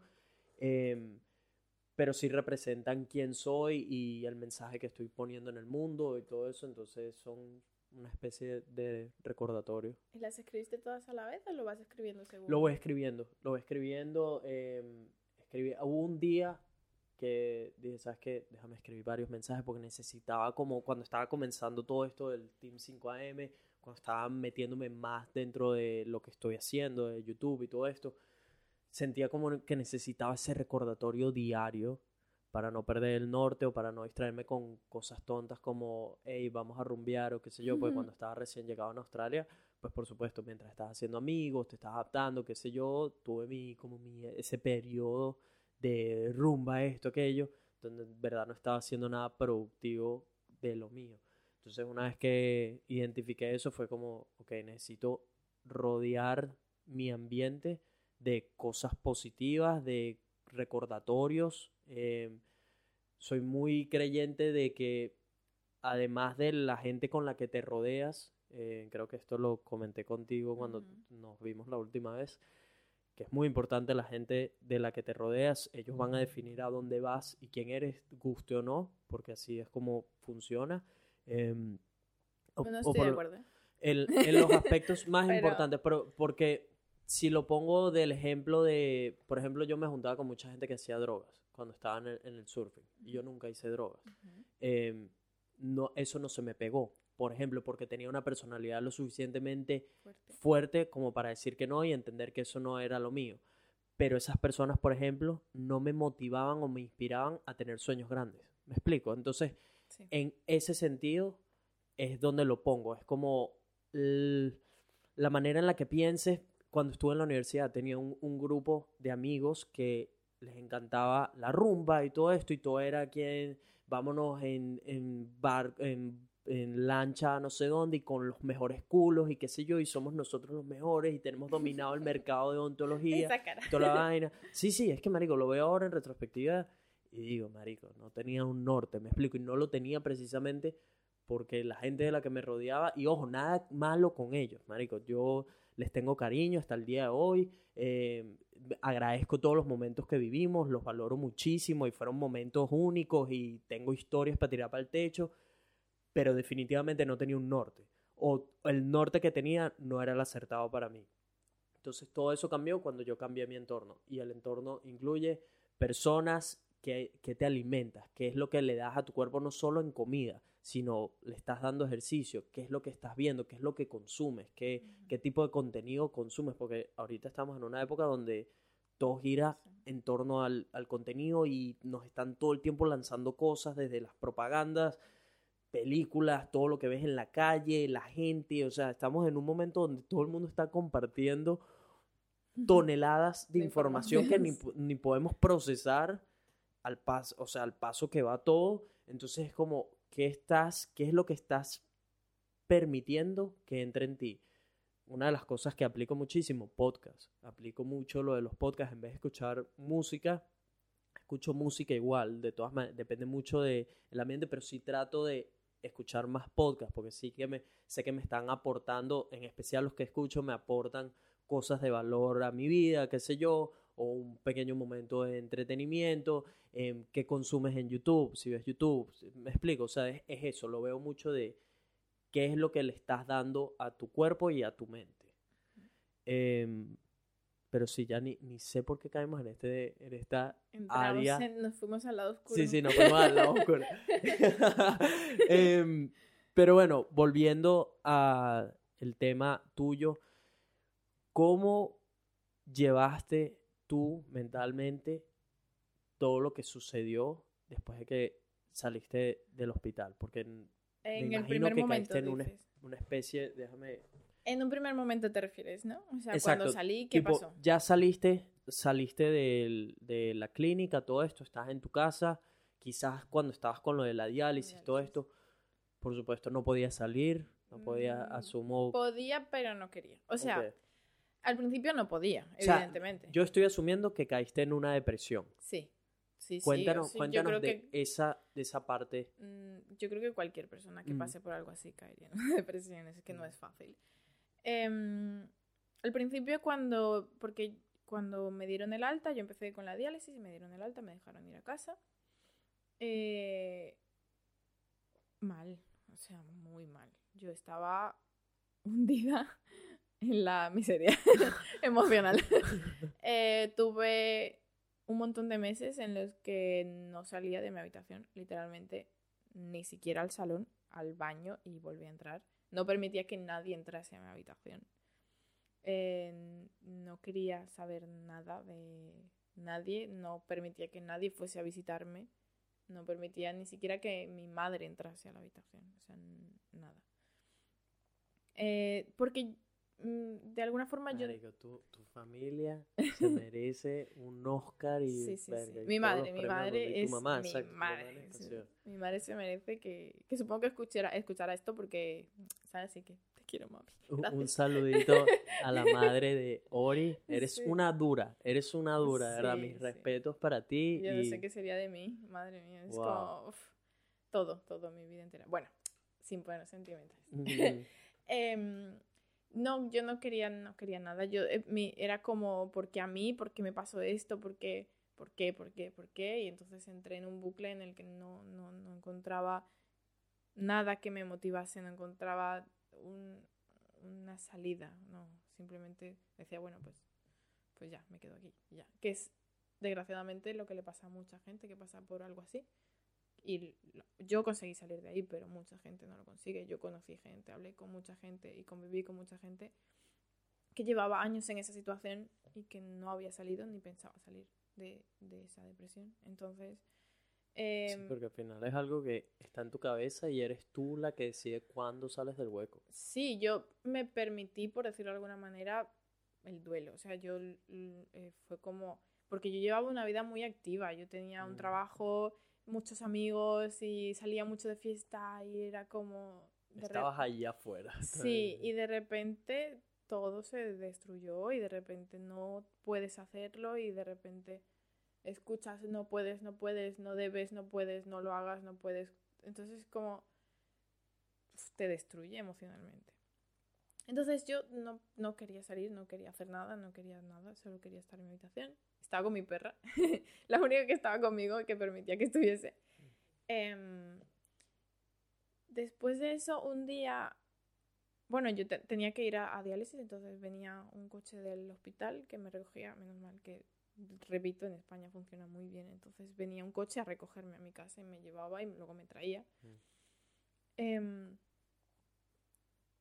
eh, solo hacía eso hasta que em, empecé a, no sé, a, a querer hacer algo más, a, a pensar, es que si no salgo yo de aquí, no, no me va a sacar nadie, o sea, yo Mm.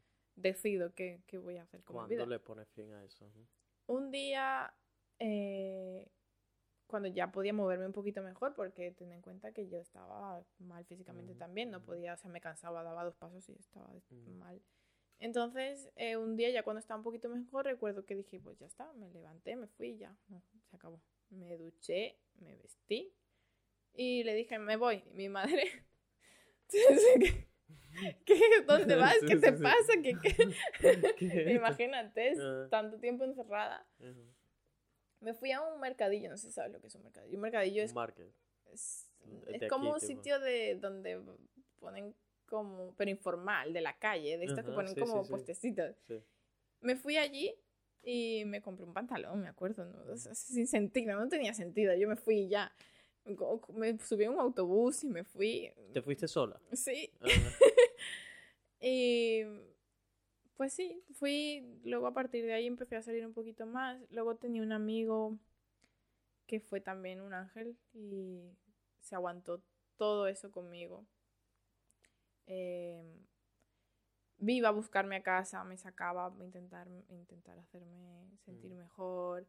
Eh, gracias a él, pues empecé a salir, me, me recogía en el coche, me llevaba, me esperaba fuera de diálisis, me, me animaba, me, me ayudaba, me hacía reír. Entonces, Mm. gracias a él, eh, salí de ese hueco. Ujú. Em, después de eso, aprendí a darme cuenta de que tenía que superarlo. O sea, que ya estaba, que no iba, no iba a poder hacer nada para cambiar lo que había pasado y que solo me quedaba pues seguir. Em, empecé a, a ir al gimnasio. Nunca quise, había, hay- había muchas opciones en el hospital de grupos de apoyo y, y mil cosas, pero yo nunca quise, yo sentía que ir a eso me iba a meter más en, en el tema en lugar de sacarme, porque imagínate, estás en un grupo donde todo el mundo está triste porque está enfermo y es como, uf, que yo entiendo, hay gente que le ayuda y mucha Mm. gente que se, que se sirve de eso para salir, pero yo no podía. Así sentía que tenía que ir al hospital otra vez para, no, no, no. Ujú. Entonces, nada, empecé a salir, a hacer vida y empecé a... Un día salí a, a un sitio de unos bares y un día así, poquito a poco. Y hasta que ya empecé a trabajar en la Todo esto fue post-trasplante. No, no, todo- no, pre. Pre. Sí, sí. Cuando, yo, cuando me trasplantaron yo ya estaba... Ya está. Bien. ok. Em, porque además no te trasplantan si tú estás así. O sea, el hecho de que tú no estés bien emocionalmente o psicológicamente o no... Va, no va está- a influir, sí. te- si te hacen la entrevista, pues te hacen una entrevista y tú no estás bien, no te trasplantan. O sea, Mm. no te van a dar un riñón a alguien que no lo va a utilizar. Mm. Em, empecé a salir, empecé a hacer vida normal y ya poco a poco, pues me recuperé. Hasta que me tra- la trasplantaron y a partir de ahí ya sí que pude hacer vida. Porque cuando tú estás en diálisis, tienes que estar en un sitio, no puedes viajar, no puedes hacer nada, tienes que estar Mm. ahí. Además, pendiente por si te llaman del trasplante, no puedes ir a ninguna Mm. parte. Así que ya después del trasplante, pues vida normal y, y el resto es historia, todo bien. Qué, brutal. Eh, una cosa que me da curiosidad es, dijiste que tu relación con tu mamá no estaba bien No. antes de esto. No, no, no. Porque mi madre, em, ella no, o sea, intentaba, ella también estaba pasando por un mal momento, una ruptura em, amorosa, Ujú. eh, antes de que yo me enfermase, unos meses antes. Eh, entonces yo también estaba en esa época adolescente también de Rebelde que, y ay, que no quiero, que Ujú. tal. Entonces, pues me fui de casa, que me fui con mi novio, que mi madre odiaba, por cierto. Ajá, Ajá, ya todo Un esto, ¿qué saludo. pasó, con, qué- pasó con el novio? Yo, cua- cuando yo estaba en el hospital, decidí, sin entrar mucho en detalles, liberarle. Porque yo sentía que yo. Él ahí, ahí. No quería hacerle pasar por eso tampoco. Entonces. Discutíamos mucho también, porque él como que tampoco entendía muy bien. Él también, yo entiendo que él no lo pudo haber pasado bien. Imagínate, tú estás Claro, saliendo con una chica con la que llevas tres no- meses, no- te vas a vivir con ella, todo es sexo y diversión, y un día se enferma, estás con tu familia, con Tenían su padre tres meses. ¿no? Con su padre nada, metido en, en tu casa y viviendo esta situación y claro, o sea, eso no es fácil para nadie, no puede Mm. serlo. Ujú. Entonces, además de que estuvimos como discutiendo y un poco mal, yo decidí romper con esa relación y ya, porque yo tampoco tenía cabeza para estar pensando en Eso nadie. era lo o sea. último que necesitabas en ese O sea, era momento. como, ¿qué voy a pensar? Que no, Sí. no. Entonces, em, terminamos, claro.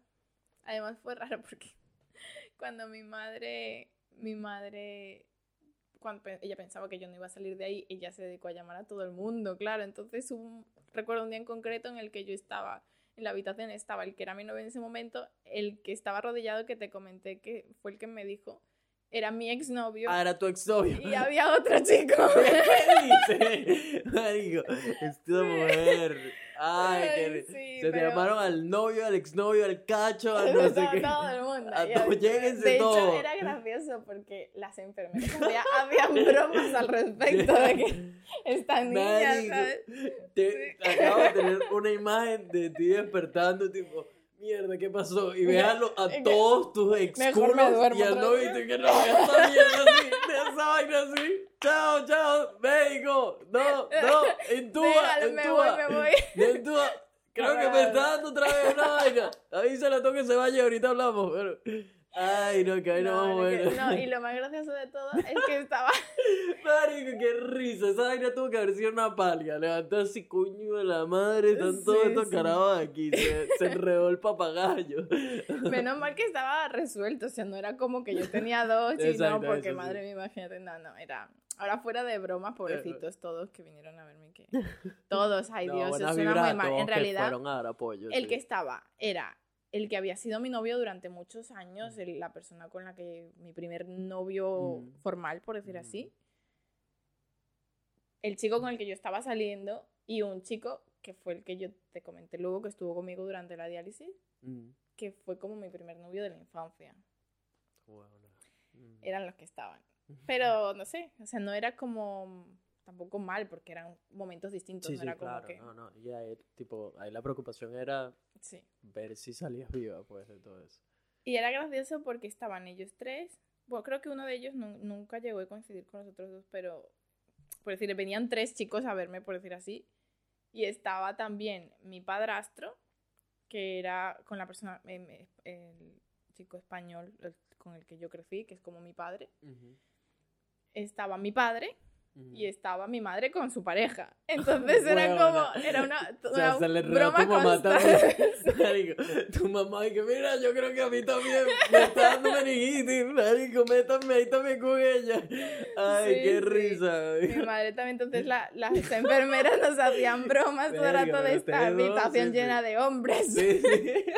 Exacto, todas estas te visitó una mujer, marico. Sí, yo, es que era raro, porque yo no quería ver a nadie. Mm, Entonces, bueno, uno porque era mi pareja en ese momento, el otro porque era mi pareja, fue mi pareja durante tres años y, ¿sabes? Mi madre era Mm. como su hijo también Mm, porque sí, creció sí, conmigo. claro. Y el otro porque venía a visitarme también, entonces era mi amigo, y entonces pues, pues sí. Luego, chicas vinieron dos nada más, pero también era que yo no quería. Sea, Que todo no- el que no mundo, tú imagínate, yo cogí sí. mi móvil cuando me dejaron coger mi móvil, que yo estaba más o menos bien, porque al principio no me lo querían dar, porque no querían que yo viese todos esos mensajes y todo. Mm. Imagínate coger tu móvil después de dos meses, cuando te ha pasado esto, millones de Marico, mensajes No me quiero ni imaginar. de gente, de mejórate, de Sí. qué tal y cuál, o sea, imagínate. Yo lo que hice en ese momento fue borrar. No vi nada. Borraste todo. Yo no, no vi nada de lo que me mandaron. No tengo ni curiosidad, de pana. No. Porque yo no, yo no quería leer, ay, pobrecita, ay, espero que... No. Sí, gente, como la lástima. gente con la que yo no había hablado en años y un montón de cosas. Entonces yo borré, sí. borré y ya, no vi nada. Eh, entonces yo no quería que me fuese a visitar nadie. Y las únicas personas eran las personas con las que yo me sentía muy, muy, muy, muy, muy cercana, que eran las parejas que yo había tenido, dos amigas, mi madre y mi hermana. Y ya. Y mi padrastro, mi padre, tal. Y ya. Yo no permitía que nadie más entrase. Mucha gente quería venir a verme, muchos compañeros de trabajo, mucho todo, pero yo no, nunca lo permití. Y de hecho, meses después tampoco quería que fuesen a verme a casa ni nada. Ok, ahora ya que hablamos de toda la parte Uf. trágica, ya sacaste. Eh, a todas estas, estás súper cómoda ya a estas alturas hablándolo, te duele, te sientes... No ¿Cómo te duele. sientes cuando lo hablas? Nunca me ha dolido hablar del tema, creo. Lo único que eso nunca he sido capaz de meterme en internet para buscar información Mm. de lo que de O sea, lo que es la en el enfermedad. pasado, ya. Solo una vez, solo una vez me tuve que enfrentar a eso y fue raro, porque mm, tuve que, yo estaba trabajando, estaba en una oficina de marketing y estaba comiendo y puse YouTube de fondo, entonces yo estaba con el móvil y, estaba, y de repente me fijo que hay una chica que se está maquillando, pero solo tiene un brazo y no tiene piernas ni nada, y yo, ay, ¿qué le habrá pasado? Normal, yo sigo comiendo y la chica está maquillándose y tal. Y de repente dice, no, porque la meningitis y tal yo me dio un ataque. Un ataque de pensar que esa podría ser yo. Que eso puede ser. que me puse a vomitar, me entró un ataque de ansiedad, no me podía levantar, lloraba, me dio de todo, de todo, sea, de todo. Y eso fue como, yo ya creo que ya estaba trasplantada y todo. Fue horrible.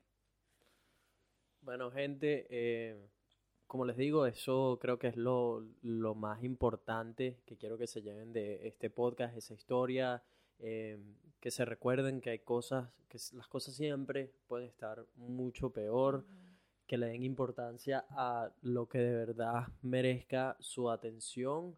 eh, pues, como pueden ver, en cuestión de 24 horas, 48 horas, la vida cambia y puede cambiar tanto para bien como para mal.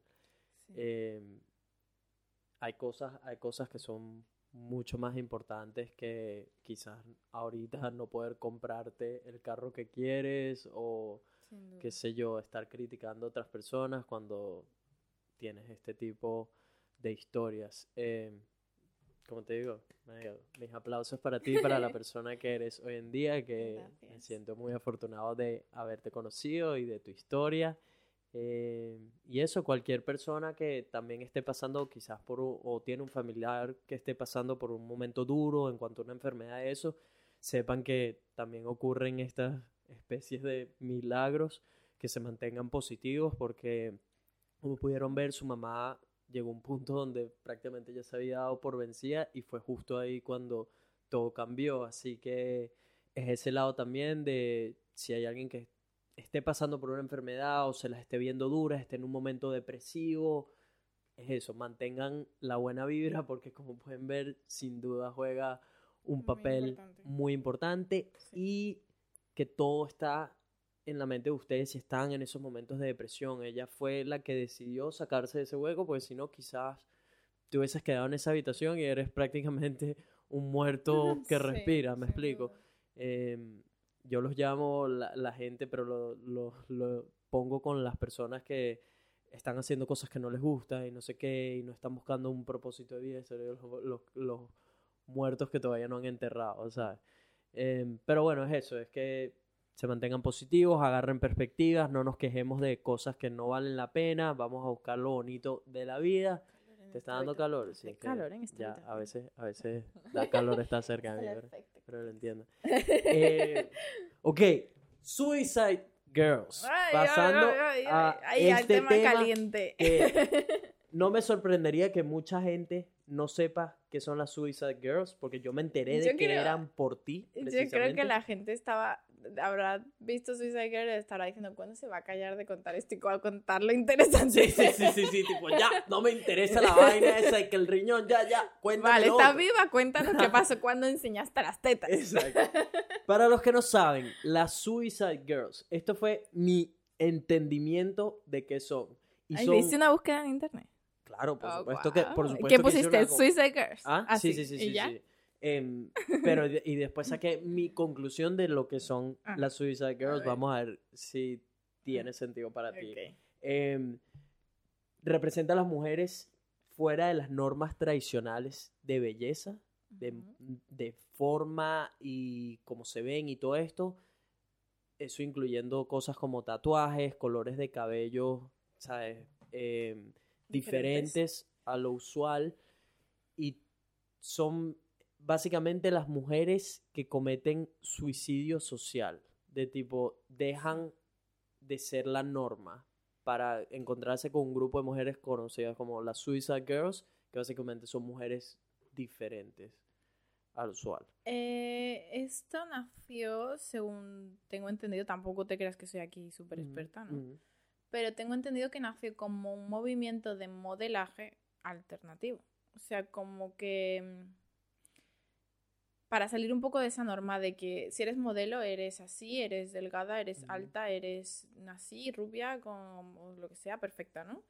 En esta web em, tú puedes ser como seas, o sea, tampoco no hay ningún tipo de norma. Hay chicas que son altas, rubias, esbeltas, perfectas y hay chicas pues más con más peso, hay chicas con tatuajes, hay chicas rapadas, hay chicas de Un poco de tipos, todo, una variedad distinta Sí, al mercado usual. sí. ¿Cómo llegaste a eso? Em, yo llegué, yo siempre las, las veía, siempre las admiré, entre comillas, ¿no? Porque siempre las tenía, en- siempre las veía y me parecía ay, qué Pero, bonitas. O sea, y- ¿las veías tipo en persona Eh, no, o en, no, no, no, en internet? Instagram yo no Ah. sabía de esto para nada, Ajá. no sabía ni qué había detrás, ni cómo Ujú, funcionaba, ni nada. Yo las veía y decía, ah, pues ellas son perfectas, son preciosas, y ujú. míralas con sus pelos azules, y Dios, y me encantaban, ¿no? Y, mm, pero ya, ahí se quedaba. Y después, cuando ya por fin me recuperé de todo esto y tal, yo estaba desinhibida. yo dije, o sea, después de que me pasó todo esto, yo voy a hacer lo que me dé la gana. O sea, no. Y de hecho tuve una conversación con mi madre cuando yo me planteé hacer esto porque, para quienes no lo sepan, es un modelaje de, de desnudo. Mm. Entonces, cuando yo me planteé hacer esto, yo se lo dije a mi madre. Y mi madre me dijo, me acuerdo perfectamente que me dijo, a estas alturas, ni yo puedo decirte qué hacer con tu cuerpo después de todo lo que pasa. Sea, que haz lo que te haga feliz. Mientras no hagas daño a nadie, yo voy a ser feliz de que tú seas feliz. Esa es mi única regla Sí. en el mundo entero. No hagas daño Ujú. a nadie. Tipo, que sea consciente de que algo que está haciendo le está haciendo daño a alguien. Ajá. Total, además que yo creo que se te devuelve, pero bueno. Uh, sí, karma, karma, Sí. eso existe. Ajá. Eh, un día decidí investigar cómo era, qué pasaba, cómo funcionaba. Y entonces vi que no era tan complicado como yo pensaba. Yo pensaba que era como las chicas de ahí, que son perfectas, y yo no, nunca jamás. Esto es una web en la que tú te postulas. Entonces tú... ¿Fue algo que nació en España, Estados Unidos? No, no, no, esto es de Estados Unidos. Eh, es una... Pero antes había solo en Estados Unidos, ahora hay por todas partes del mundo. Tienes que postularte, mandas una foto y dices, explicas por qué tú crees que eres una suicida o debería serlo. A partir de allí, ellos te dicen si podría ser o no podría ser. Entonces, si te dicen que sí, tú mandas, te mandan un contacto con un fotógrafo. Eh, tú puedes también hacerlo con tus... O sea, lo bueno de esto es que tú haces los sets de fotos como tú te, a ti te dé la gana. Yo me puedo Ujú. poner un, pues, una nariz de payaso si quiero, no, eso no, no tienes ninguna regla. Eh, y, y lo puedes, lo subes a esta página. Esta página funciona por una, suscri- una suscripción, Mm, o sea, para tú ver las fotos que hay ahí, tienes que suscribirte y pagar una mensualidad. Em, y entonces, claro, tú te, te pones en contacto, haces la sesión de fotos, la subes. No eres una Suicide Girl hasta que no, la web no te compra el set, como decir, por decirlo así. O sea, ellos, tú la subes, esperas, la- eh, como que votan a ver si puede ser o no. Puedes subir, hay gente, yo conozco chicas que llevan años intentándolo, que llevan un millón de sets subidos y que nunca le han comprado ninguno. Em, a partir de que te ¿Quién compran, vota? ¿La gente? ¿O la gente que se encarga de la los, los socios de la web. página? Ok. Entonces, pero tampoco, en realidad es un poco raro, porque no, tampoco, o sea, hay sets que tienen muchísimos eh, aprobaciones, por decir así, muchos likes, Mm, y, y nunca los compraron. O sea, en realidad es literalmente una persona que se llama Sean, es un hombre, y hay otra chica que se llama, no tengo muy bien, el- no recuerdo el nombre, que literal son los que eligen quién es y quién, ¿Quién no entra y quién no? Ajá. Que el chico, por cierto, el hombre es, es, un, es un encanto. Yo, según yo, era aquí el jefe, así todo, Ah. con un montón de mujeres. No, no, es un señor encantador. Pero bueno. Ajá. Em, de eso te, después si te eligen, yo estuve espera, estuve un año. eh, subí tres sets. El primero, ninguno de los dos me los compraron. Me compraron el tercero. Mm, Em, te pagan por ese set 500 dólares.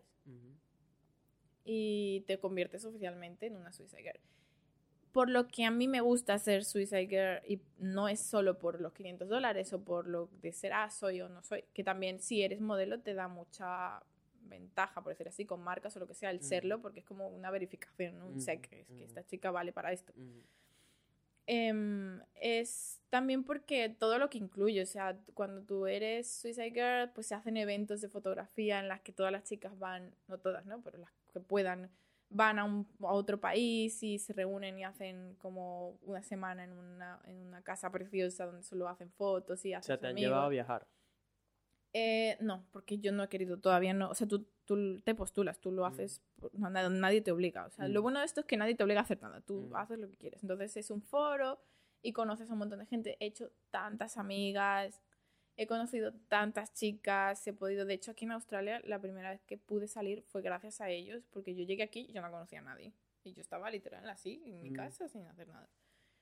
Y decidí meterme en la web y ver qué hacían si habían eventos aquí. Y ellos justo en esa época estaban haciendo un- una fiesta que le llaman el ball. Y, y fui, dije, "Buah, ¿qué es lo peor que puede pasar? Mm. Ah, fue genial. Hice amigos, salí de fiesta. Además es que es un ambiente muy inclusivo. Es como todas somos igual de bonitas, todas somos igual de válidas y, y, y ya está. Y lo que queremos es pasarlo bien. Y ahí hice un montón ese de amigos. mensaje está brutal, que fue lo que había leído de eso. De tipo, incluyen a cualquier Sí, forma de mujer, de expresión que tenga esa mujer. sí. Está muy bonito eso. Cosa que no entiende mucha gente, que las fotos son desnudos. Ajá, Eso es eso, algo eso que no- tenían una frase en la página que decía algo entre las líneas de "Su- ser una suicide girl es tanto ser diferente como fotos desnudas con tatuajes y cosas así. Sí, Entonces, eh, ¿de, de qué va esa parte? son fotos, son- es desnudo, pero nunca es un desnudo explícito, nunca es un desnudo. Evidentemente, como te digo, tú puedes hacer lo que te dé la gana. Hay chicas que suben cosas muy explícitas. Pero hay chicas que no, o sea, tú puedes subir lo que quieras, o sea, tú, tú haces tu set como tú quieras y luego ellos pues compran o no compran o ven. Yo de hecho no tengo ningún set en el que se me vea explícito, eh, tal, o sea, en la mayoría pues sí estás desnuda, pero pues, ¿sabes? Pues posando y no es como que... Em, pero no sé, yo en ese momento no, no, para mí enseñar mi cuerpo no, no implica nada mal, o sea, yo, yo lo veo así, yo, hay gente que se hace una foto cuando, tú te haces una foto cuando Mm. te sientes guapo, te arreglas, te Mm. sientes guapo, te haces una foto. Ey, ey, y- me siento guapo 24 Yo sé, yo sé. Eh, pues yo me siento bonita desnuda, o sea, Qué rico. ¿por qué no? ¿No? Y, sí, y... Es que, a ver, te ya va- estoy viendo. Ya va, pero por mí que vaya todo el mundo desnudo por la calle, marico. Yo no te, yo estoy a favor de eso. Yo estoy a favor de que el que quiera ir desnudo, que lo haga, marico. En estos días se lo dije, la, la que vive conmigo también tiene, una de las que vive conmigo es una española y ella está con esto de que ella quiere que lo de los pechos de la mujer sea algo Sí, no normal. sea Entonces ella, tipo, cuando va a la, ella no usa sostén, cuando va a la playa, normalmente me dice que va topless allí- y qué sé yo, es, y quiere como que eso se normalice. Y yo "Mari, yo estoy a favor. Digo, si si quieres. estar con las tetas al aire por la casa, venga, venga, aprobado. Y es más, ¿sabes qué? Yo te acompaño y me quito la camisa y todos vamos de nuevo por la casa si hacen falta. Yo estoy a favor de todos esos Ay, movimientos. Eh, para mí es así, yo no... no en- a ver, entiendo que el- para la gente sea con- difícil de entender, o sea, de que, valga la redundancia, es, no es como lo normal, la gente No, se, sí. se asusta, la gente Mm. lo malinterpreta, la gente dice, ah, son todas pues, pues prostitutas o son todas tal, o estás ahí porque quieres atención, no porque tal, quieres, no sé, cualquier cosa. Pero bueno, yo lo veo así. Yo de hecho lo hago porque quiero, porque me apetece. Yo tampoco saco dinero ni vivo de eso, realmente. Eh, Exacto, tipo, a todas estas, después de los 500 dólares, ¿qué, qué dinero de verdad has hecho con eso? eh, la página lo que te da como tal realmente es lo que te decía antes, el hecho de, ellos te promocionan, o sea, el hecho de que tú seas una Suicide Girl oficial implica, es como un, Quizás darte como un más sexy, es como decir, como hay chicas que son Playboy, validación. que no son, o sea, que no son actrices porno, que no son tal, pero pertenecen a la empresa Playboy y eso implica que, que, que vales, que no sé, como que ya lo has hecho antes, como una certificación, como un, te da más valor a la hora de, trabajar con marcas o trabajar con lo que sea si que te quieres dedicar a eso. Hay chicas que lo hacen porque les provocó, dije, mira, yo me siento guapa, quiero aprovechar que estoy joven o lo que sea y voy a enseñar mi cuerpo y hacer estas fotos y están orgullosas de ellas y ya.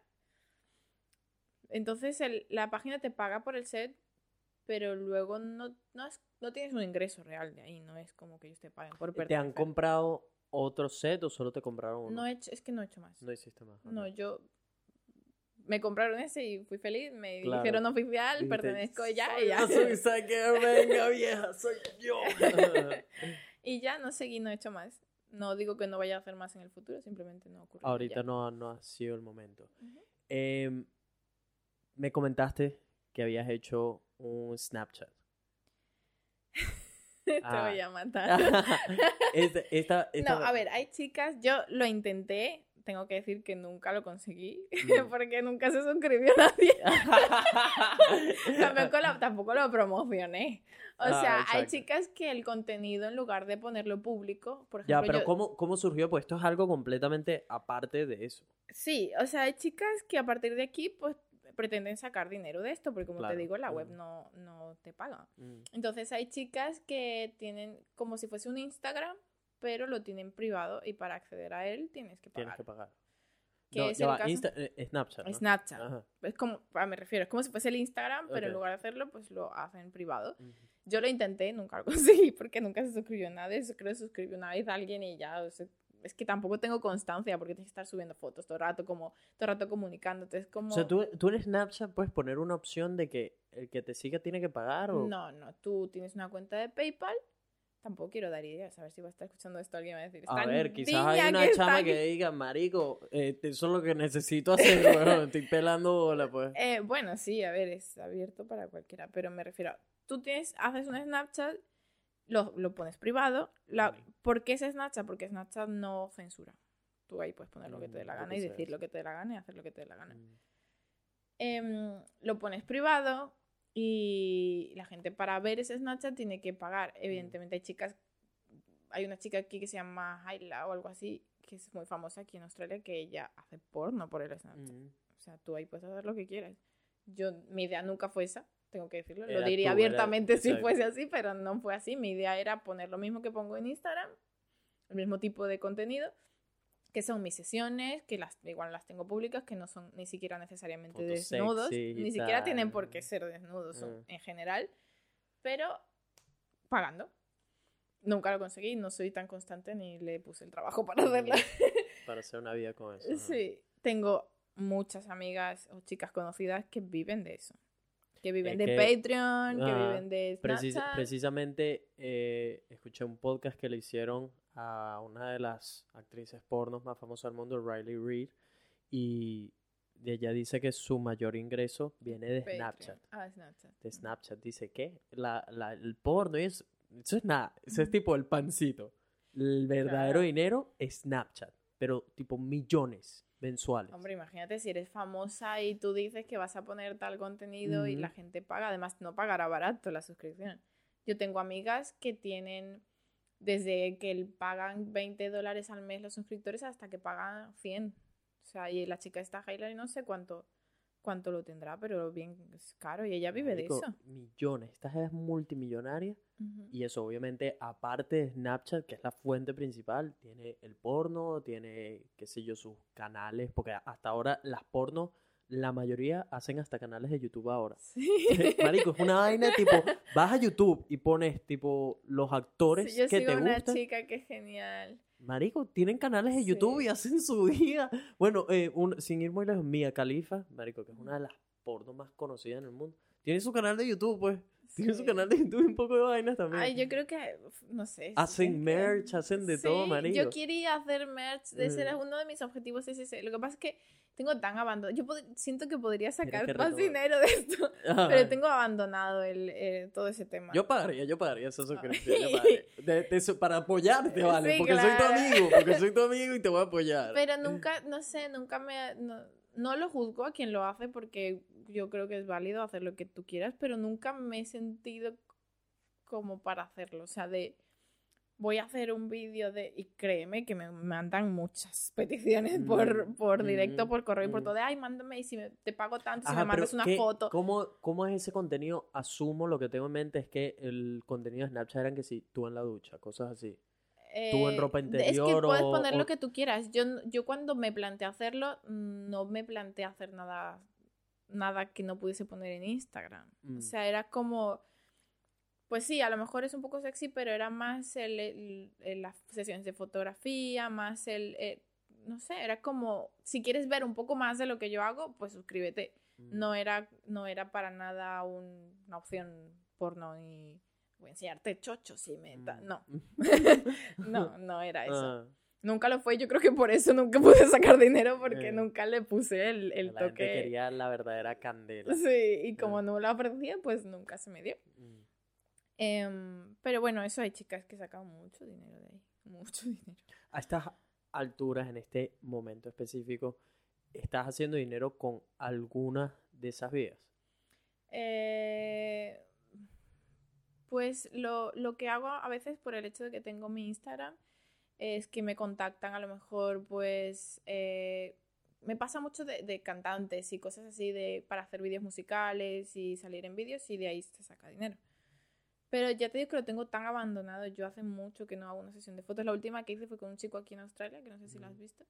Y, y fue lo más random, normal, en la calle, con un vestido. No, no fue nada así. Esa Entonces- foto, esa pues sí, porque me metí a ver eh, lo último que habías posteado ahí y eran fotos hipernormales. Sí, sí, no, no. No, de hecho, es que no. Es Lo tengo contenido diferente Sí, sí, al, no. al que creo que a la gente le gustaba. Sí, Yo He yo- perdido yo tantos soy- seguidores por, cambiar el. También, o sea, vienes de montar fotos, marico, donde se te ve, hoy mete el cuerpo y qué sé yo, y Ujú. sexy, y esto, que a una foto en la calle. Los bichos tienen que estar rechos. y que, no jodas, ¿qué es esto? Yo no, yo no vine a seguir esto. ¿Qué esta vaina? Devuélveme las fotos en pantaleta y qué sé yo. Sí. Yo no. En realidad ni siquiera fue una decisión. Nunca Mm. La decisión de voy a subir cosas así a partir de ahora. Mm. Fue como lo que lo que me fue naciendo. O sea, yo pues ahora quiero hacerlo y lo hago y ya. A lo Mm. mejor mañana me apetece hacer otro set para Suicide Girl.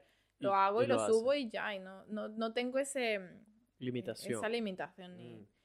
ni nada. De hecho, mi objetivo, algo que sí me gustaría hacer, que todavía no me he puesto a ello porque requiere, bueno, como tú ya sabes, un trabajo, sería hacerme una cuenta fitness. Ay, eso me haría tan feliz. Eso, eso es lo que quieres hacer de verdad.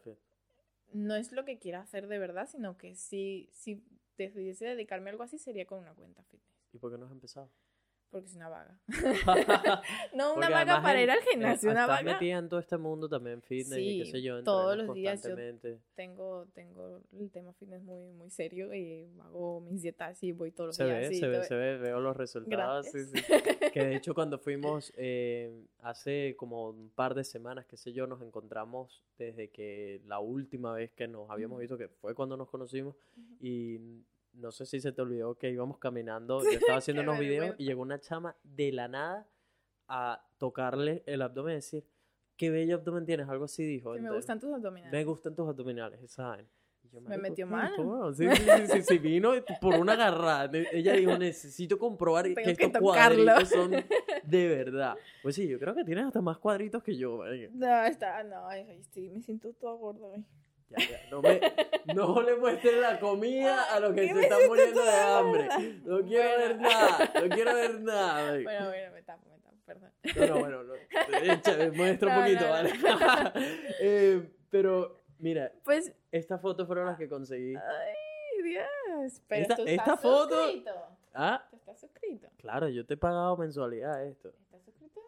No. No, chica, que va a estar suscrito a esto. Ah, claro, Pero para esto- tienes que eh, pagar. Exacto, esto fue, esto fue Ah, lo que me dieron. Yo ya va, pero déjame un poquito más, vale. No, la página, señores, no va- van No, a tener no. que pagar si quieren ver las fotos. Eh, Sí.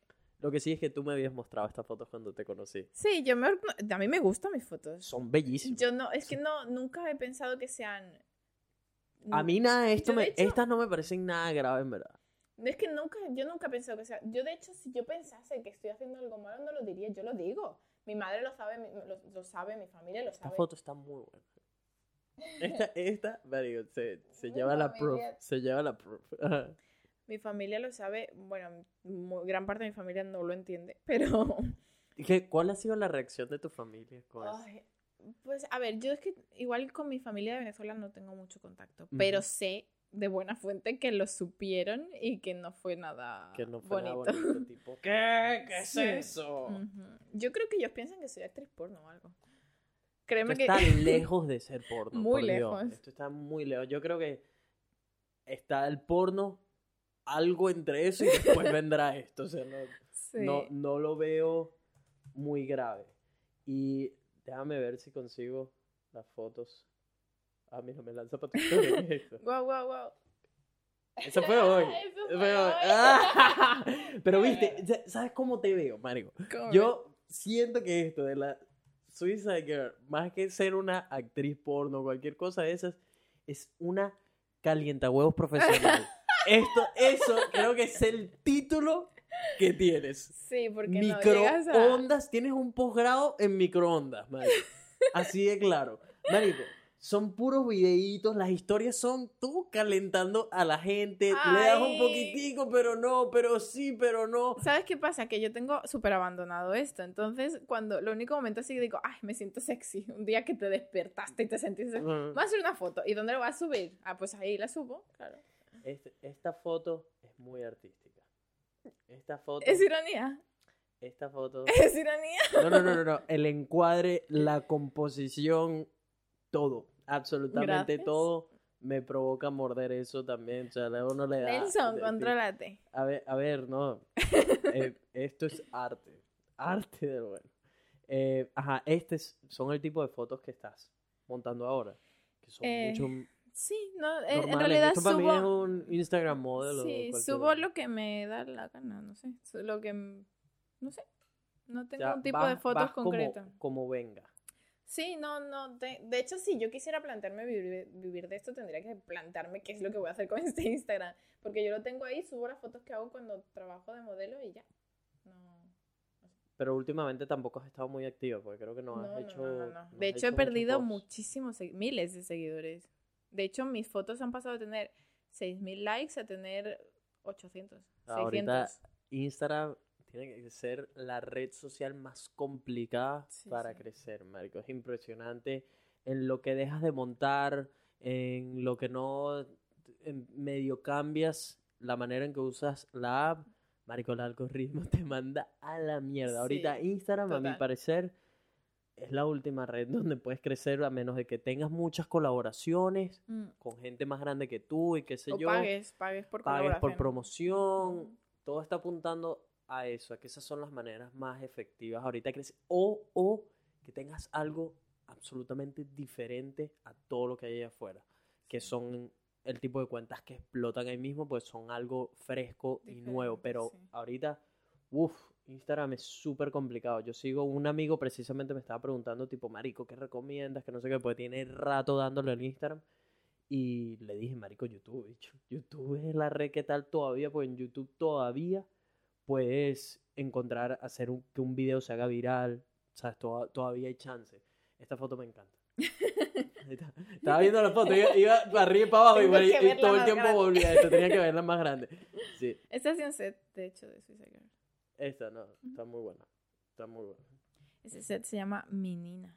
Ya, es que me la ofrecieron la- lo primero, en lo que entré a la página y puse Belov, me dijeron, mi nina, aquí tienes para comprar, eh, suscripción. Paga, paga. sí, porque lo que leí para ver la foto, me salió la vaina de suscri- Suscríbete para ver aquí todas mete las tu fotos, tarjeta de para ver todas las fotos de mi. Le dije, no, gracias, porque además ya las vi. Yo, No viste todas, tengo que decir, pero.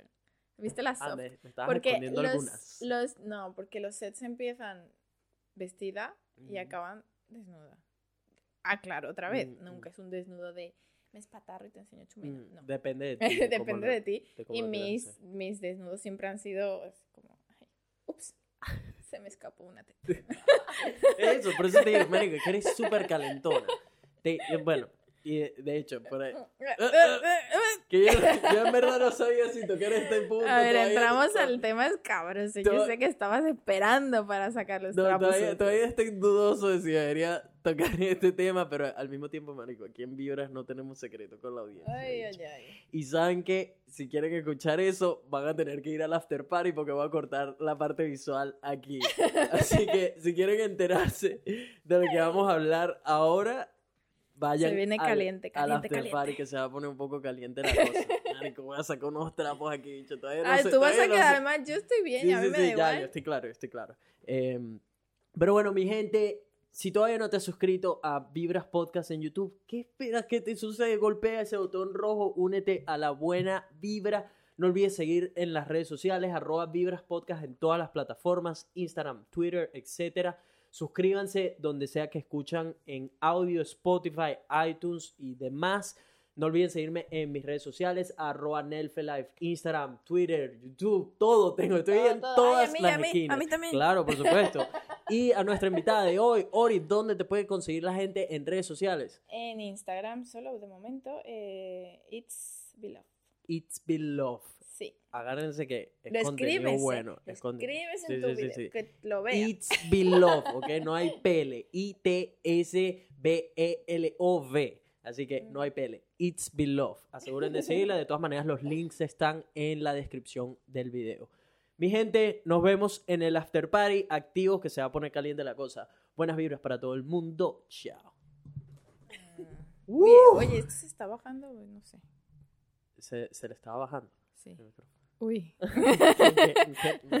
Ah, ah. decir. Mi gente, mi gente, bienvenidos al after party, donde Mm. no hay límites de nada. ¿Cuánto tiempo llevamos ya hablando? ya tenemos un buen rato, tenemos hora y 45. Hora, ¿Y tú vas a editar esto? Va a estar hora y 45. No, eso está hora y 45. Y la gente va a escuchar qué aburrimiento, ¿no? ¿Qué? Yo Si no me cuando- escucharía a si mí cuando- mismo una hora y Marico, 45 si cuando minutos. hacíamos los de tres horas, la gente decía, más, dame más, por favor, que sean Ay. podcast de tres horas, tres horas, tres horas. Marico, a mí tres horas ya, ya me parece que Tres horas, se nos iban de las manos. Que ojo, cuando han sido de tres horas, es porque tipo de verdad estamos tripeándonos lo que estamos hablando, o el invitado era muy interesante, qué sé yo. eh, pero creo que el tiempo ideal está entre hora y media, dos horas. Ese es el Wow. tiempo que apunto, pero como te digo, cuando tienes historias como la tuya también, de repente la vaina Yo se sí me pasé una hora contando sobre que me moría. Claro, pero eso, eso era lo más importante. Lo que viene ahora es pura salsa extra, pura Sí. sazón del cuento. El salseo. Eh, vamos a contar el día que nos conocimos. El día que nos conocimos.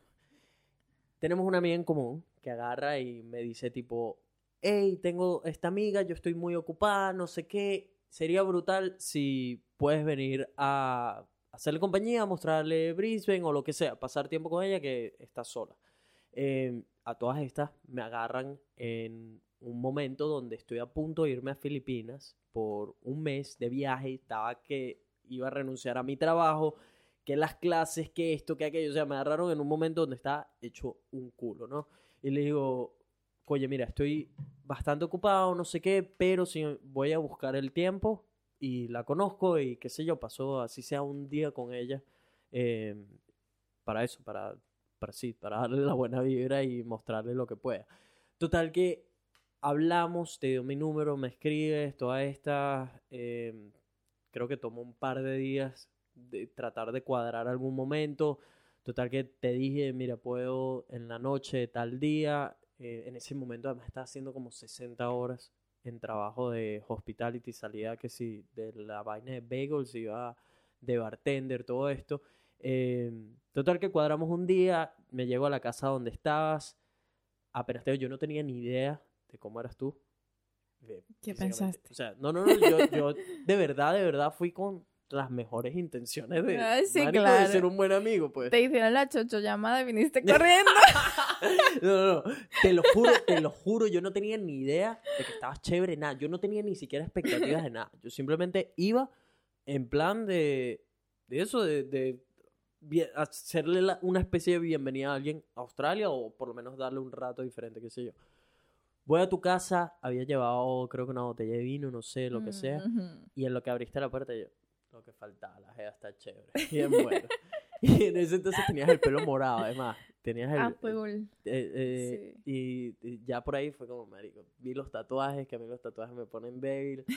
yo, marico, que la ella. Porque pasa es cuando una amiga te pide un favor, es tipo, marico, esto es un favor, ¿ok? Tipo, cuídala, pero no hagas nada, algo así, Sí. ¿sabes? Entonces fue, nada, llegamos a todas estas, yo, todas, yo en verdad no tenía planes de nada, tipo, nada, vamos a pasarla bien, te vi, obviamente vi, marico, está burda, chévere, qué sé yo. Empezamos a hablar, estábamos tomando vino, qué sé yo, Ujú. me gustó, me, me Creo gustó que te conté toda esta historia de... todo, todo esto, te- Sí. que eso fue lo que, tipo, en verdad me, me, como de alguna manera me atrajo, pues fue como, Mario, que pinga que estás haya pasado todo esto y que me di cuenta que eras mente abierta cuando empezaste a contar todas las cosas. Por supuesto, me, me mostraste absolutamente todo. Me mostraste las fotos. Entonces, yo, yo creo que a este punto ya tú estabas tipo, ok, este bicho, este bicho viene para acá porque sí. Porque la caraja sacó el teléfono y me empezó a mostrar las fotos de Suicide Girl. Que Sí. yo decía, marico, ¿qué es esto? Pero tú me preguntaste qué es eso. Yo te lo- Ya, solo ya, quise ya, buenamente explicártelo. No te lo cuento, te lo muestro, marico. Obviamente ya este bicho ya está... No puede ser, marico. Ya está, ya yo caí en la trampa. Ay, caí Dios redondito, mordí el anzuelo, man. Me mostró, me, me contó lo de Snapchat, me mostró un par de videos, qué sé yo, que habías hecho en una ducha, ¿no? Y yo, marico, no puede ser, ¿qué es esto, weón? X, pasa la vaina, estuvimos tomando, creo que comimos algo también, la estábamos pasando, la estábamos pasando brutal, marico. Sí. Eh, y de repente eh, me dice, esta amiga que tenemos en común tiene un trabajo particular que es como el de una invitada que tuve una vez en el podcast, eh, que es en un club. Total, que me dice, Marico, ya estábamos, estábamos medio prendidos, creo. Sí, ya habíamos, no sé, O sea, nos tomado habíamos la tomado una botella de vino, qué sé yo. sí. Y yo no tomo mucho. yo- tú tampoco tomas no mucho, así que ya estábamos sin Sí. duda prendidos. Fue que bueno, que vamos, que no, que sí, que eran que las 2 de la madrugada, una vaina así. Era Eh, tarde. Era tarde. Era sí. tarde ya.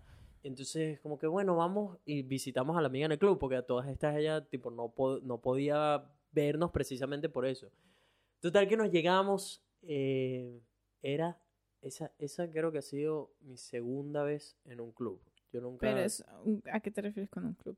En un una- strip club. Ah, ok. Era tipo, la, la única vez en Venezuela nunca fui a uno. Fui a uno en Miami y esta vez con esa. Eh, entramos y era un día de semana. O sea, la vaina estaba muerta. Muerta, quiet. Sí. No, sí, sí, ellas lo llaman quiet, que trabajan ahí. Llegamos, literal, solo había, solo recuerdo dos personas. Una, eh, un tipo en, en otra mesa y el otro tipo que estaba en el área con nuestra amiga. Pues. Eh, sí. Eso, no eso es lo que recuerdo de esa noche. Llegamos, tal, nos pedimos unos tragos, pedimos un trago, Sí. se acercan, marico, han llegado todas Yo te pagué la entrada para entrar. En ese entonces, acuerdo, sí, sí, marico, no tenía ni siquiera efectivo conmigo, no tenía Sí. nada. Llegamos em, y l- nos cayeron como samuros. Sí, un montón de chicas. Marico, nos rodearon como cinco jevas, todas obviamente toples y qué sé yo. Eh, no, mentira, no estaban topless. No, estaban en no ropa estaban- interior. En ropa interior, eso, súper Ujú. sexys, entaconadas, qué sé yo. Eh, todas se veían como de nacionalidades distintas también. Sí. Y nada, nos empiezan a hablar, pero obviamente, marico, nosotros estábamos en plan de, ya, de, de ver y qué sé yo, de, de seguir hablando, porque además la conversación que teníamos, nos estábamos conociendo, la conversación iba burda de bien.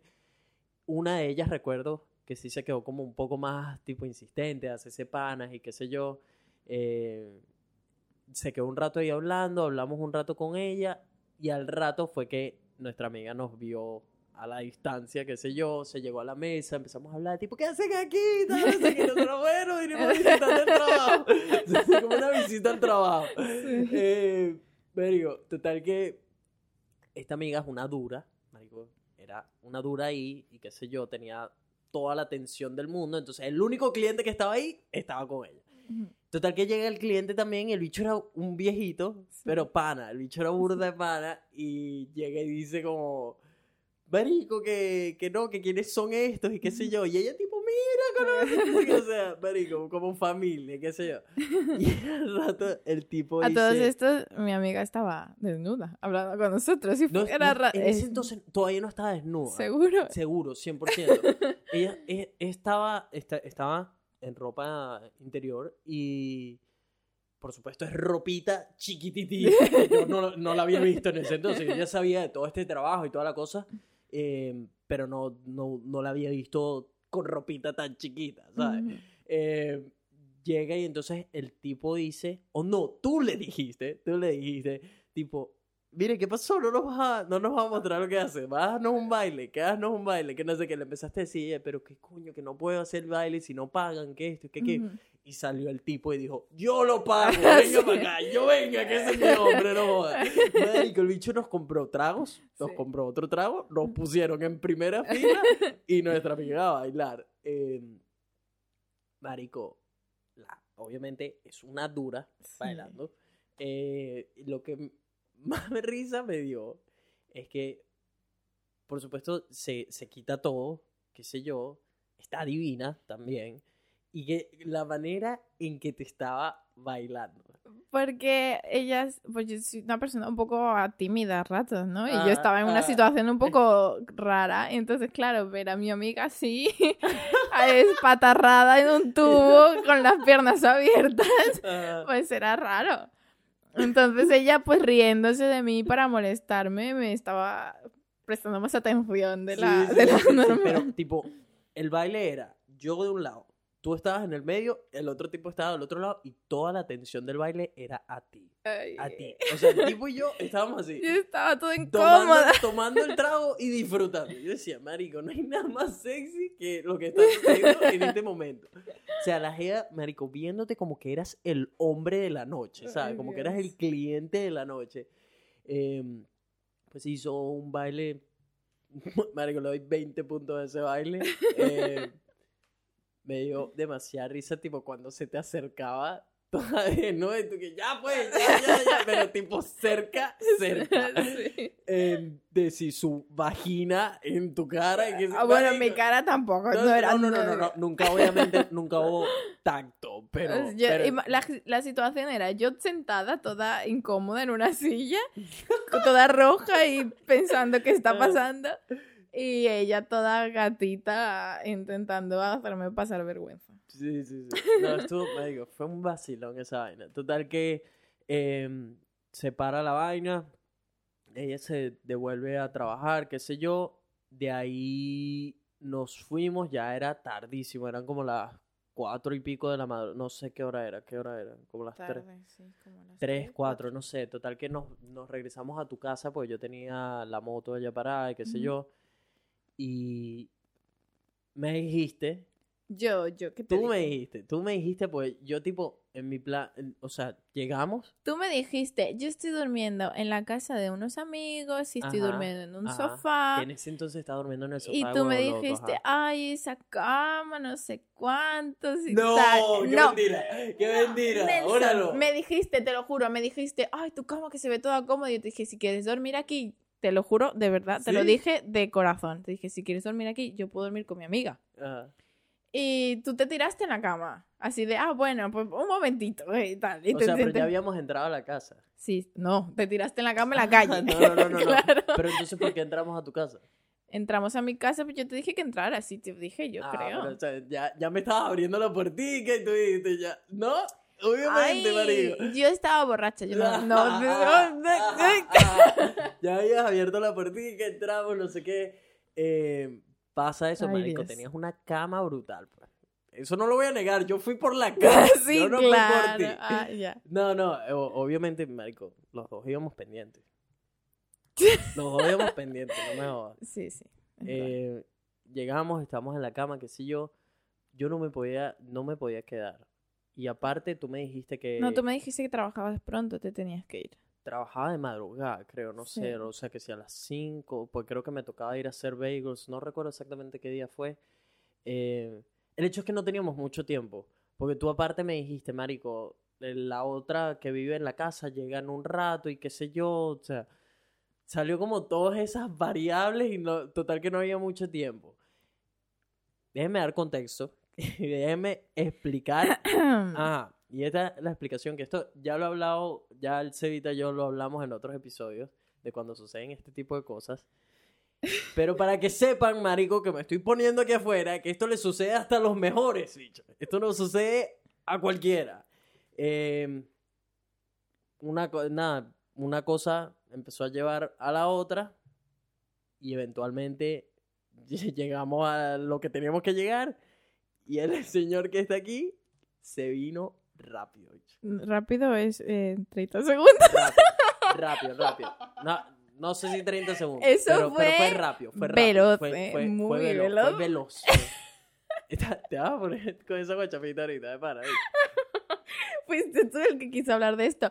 Que sepáis que yo llegué aquí diciendo, no voy a hablar de mi enfermedad, no sé qué. Yo, no, no, hay que contar el día que yo... Eh, y yo, ah, eh, bueno, si tú quieres... No, no, no, no. A ver, la razón por la que lo estoy contando, Mario, primero porque obviamente me imagino que se deben estar cagando de la risa algunos. Y segundo, marico, para que vean que nos pasa cualquiera, pues, que esto no... Pasan las mejores familias. Eh, Esto pasa a los mejores hombres, marico. El mejor hombre con el que hayan estado, lo que sea, en algún momento se ha venido rápido. Y- Tú sabes que yo estaba en Madrid escuchando el podcast Mm. y tú lo mencionaste. En uno de Mm. los podcasts, no sé qué, de qué estás hablando, que dijiste, a mí me pasó una vez, dos veces me dijiste. Yo creo que mencioné, yo Y mencioné dijiste, eso. una vez no sé qué, y yo estaba muy cansado y nunca tuve la oportunidad de explicarle a ella que yo estaba. Marico, obviamente, obviamente. dicho, Y yo, jaja, yo sola ahí en el metro riéndome. Tipo, ya, yo sé quién es esta. Ah. Eh, coño, marico, ya va. Primero, como te digo, en ese entonces yo estaba trabajando que joder. No tenía un culo. Estaba pendiente de, mi viaje a Filipinas. Entonces todo giraba en torno a eso. Estaba viviendo en el sofá. En el- no en el sofá, en un colchón inflable en casa de un pana, marico. Durante un mes y pico. No me pongas esa carita. No me pongas esa carita. y de Excusas, verdad, ten excusas, algo- muestra algo de excusas. entendimiento y simpatía por mí. No, no, yo, yo creo que en ese momento como actué yo, yo actué bien, no te dije, no me reí, no te dije nada, ¿no? Te Ojo, dije, ojo, no tú pasa Tú nada. actuaste brutal.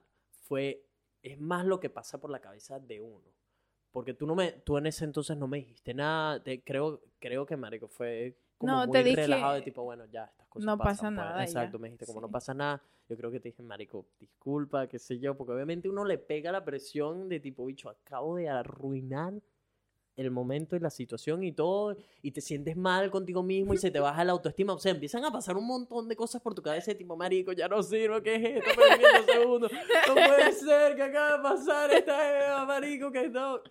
Total, que entras en una, en una pálida horrible. Eh, pues sí, marico, la vaina pasó. eh, yo sé, yo sé por qué pasó. Yo sé que no había tirado, yo sé que no me había hecho la paja. Marico, vivo con dos tipos más donde estoy viviendo en el, en el sofá. No hay ni chance para tocarme, no hay- o sea, no hay nada, pues. Eh, estaba muy ocupado con lo que con todo lo que estaba haciendo. Lo último que tenía era que te- iba, que con quién tiro antes de irme, qué sé yo, me iba de viaje, man. Eh, obviamente, ya Marico llega esta caraja que está divina y empieza toda la noche No, a verdad. No. fotos de No, ella, no. la vaina que yo que soy una suicide girl, No. empieza todo ese A ver, taca, taca, Eso taca, suena a que yo me estaba vendiendo y yo de verdad No, no, no, no. no me estaba vendiendo. Yo te dije, no, o sea, Tú nosotros no empezamos- que venderte, ya está lo que te vi yo, Yo marico, que se tiene que vender. Tú solo estás confirmando que esa compra iba. Nosotros empezamos a hablar de, de- en general de la vida y Ah. todos bohemios con nuestro vino ese día. Sí, sí, porque además tenemos nuestras cositas ahí de Sí. bohemio. Entonces, tú me preguntaste y yo te enseñé las fotos. Yo te dije, yo no me avergüenzo de mis fotos, te las enseñé. Pero que ni siquiera te enseñé, creo, las de verdad. Te enseñé. O sea, no te Marico, Me enseñé. enseñaste un montón. Me Bueno, enseñaste la... No me, no me escondas ahora la fotico porque Bueno, me enseñaste un montón. Ajá. entonces, eh, yo, yo de, ver- de verdad, de corazón, no siento que yo ella estaba intentando calentarte toda la noche. De verdad, de verdad, de verdad. Te hubieses enterado. ¿eh? Mira, mira, No, mentira. mira, mi niña, No, yo de verdad que no. Te lo juro, te lo juro, te lo juro que no. De verdad no lo hice a propósito. De verdad. O yo, sea, yo es me que- di- que ese posgrado que tienes tuyo ya ni te enteras cuando lo estás usando. yo, yo sentí que iba a pasar algo cuando llegábamos a mi casa. Yo realmente ni siquiera Mm. lo pensé en ningún momento porque no sé por qué yo, no sé, no pensé que tú ibas en otra, en otra. Yo no. Pero no. es que para, para mí, en ningún momento fue como. cu- Cuando fuimos al club, marico, yo me la estaba pasando Estábamos brutal. como porque de amigos, normal, y, y pasó porque, a ver, estábamos bebiendo y no sé qué, Mm. y pues fue el momento, X tampoco. Mm. Y, pero yo de verdad no lo planifiqué. Yo no, no fue como que voy a calentarle, voy a enseñarle esto y lo otro. No, sino normal. Ah, Ahí, ahí. mm, mm, mm, ¿Es en serio? en duda. Es que, ¿Sabes qué marico, te lo diría? es ¿Tú que- crees, conociéndome, que yo te lo ocultaría? Te diría, pues sí, está bueno y te quería calentar y echar un polvo y ya. Te lo digo así. me- el punto Pero es- no es, fue el ese el caso. Me, me calentaron en ese sartén hasta decir basta, marico. y tipo, oye, es, es que, mire, marico, la situación es demasiado lógica. El bicho no ha tirado, no se ha tocado. Han pasado quién sabe cuántas semanas. lle- llega esta Eva, está rica, la empieza a calentar con fotos de Suicide Girl, le muestra el Snapchat. ¿Sabes qué? Para rematar, vámonos a un strip club y vamos a ver un montón de mujeres desnudas, divinas, todo. ¿Te parece? Plomo, vamos. Y encima te voy a dar unos traguitos para que te pongas más alegre. Me los mí, Marico, por cierto. Obviamente ese huevo, ese machete estaba parado desde que, desde que ya habíamos, marico, desde que estábamos sirviendo ese vino, ¿sabes? O sea, total que al, al final pasó lo que era más lógico, que era que me vine en nada. Nada. En nada. En nada. Está. Vas a seguir, de pana. Marico, claro, yo estoy cero, cero orgulloso de eso. Nuevamente te pido disculpas porque... No, pero no tienes que... per- Yo creo que es normal. O sea, yo no... No es la primera vez que me ha pasado tampoco, no. como te Esas digo, cosas pasa pasan a y- todos, y yo a los no- mejores, a los mejores guerreros nos ha pasado también, para que sepa, a los espartanos en los niveles nos ha pasado. Yo no, no siento, o sea, yo sé, de hecho entiendo, lo hablaba con un amigo hace poco, que yo entiendo que para un hombre es una presión muy grande. Marico, es horrible. O sea, es horrible, sentir, yo horrible. creo que tienen que sentir, o sea, además toda esa presión de tienes que ser un hombre, tienes que reventarla, tienes que no sé cuánto, Mm. y todo eso encima de ti, y, y que de repente te estreses y no funcione por lo que sea. A las chicas nos pasa, o sea, hay días en los que a mí me pasa que no, pues a lo mejor no estoy para eso, ¿sabes? O, Mm. o a lo mejor ocurre y no estoy en la mejor situación y, y no, y no puedo ni siquiera llegar hasta el final porque estoy en otras cosas en mi cabeza. Y, Pues a los chicos se les manifiesta así, no se les levanta se les va rápido. Y yo creo que no habría, habría que desmitificar eso de, ah, eres menos hombre, menos tal, porque... eh, Lógicamente, nada que ver, no eres que es menos hombre, pero uno en el momento se siente así, se siente como marico, la acabo de cagar, esta mujer, y te empiezas a preocupar mucho por qué piensa la mujer. eh, Y también hay chicas muy malas, ¿eh? De que, Ah, ah, me- claro. me, río y se, se ríen o luego Bueno, lo pero es que toman de muy broma. lejos, una persona que escuchaba el podcast nos compartió una historia en uno de los episodios donde ha- había estado con, qué sé yo, con chamos que se le venían muy rápido, qué sé yo, y decía, marico, yo no sé y tal, no sé qué, como en plan de tipo, ¿qué coño le pasa a este bicho? Y es tipo, Sí, coño, ya no, va, hay pero- muchas variables para que eso pasen. eh, son muy pocas las personas que de verdad tienen un problema del eyaculador precoz. Mm.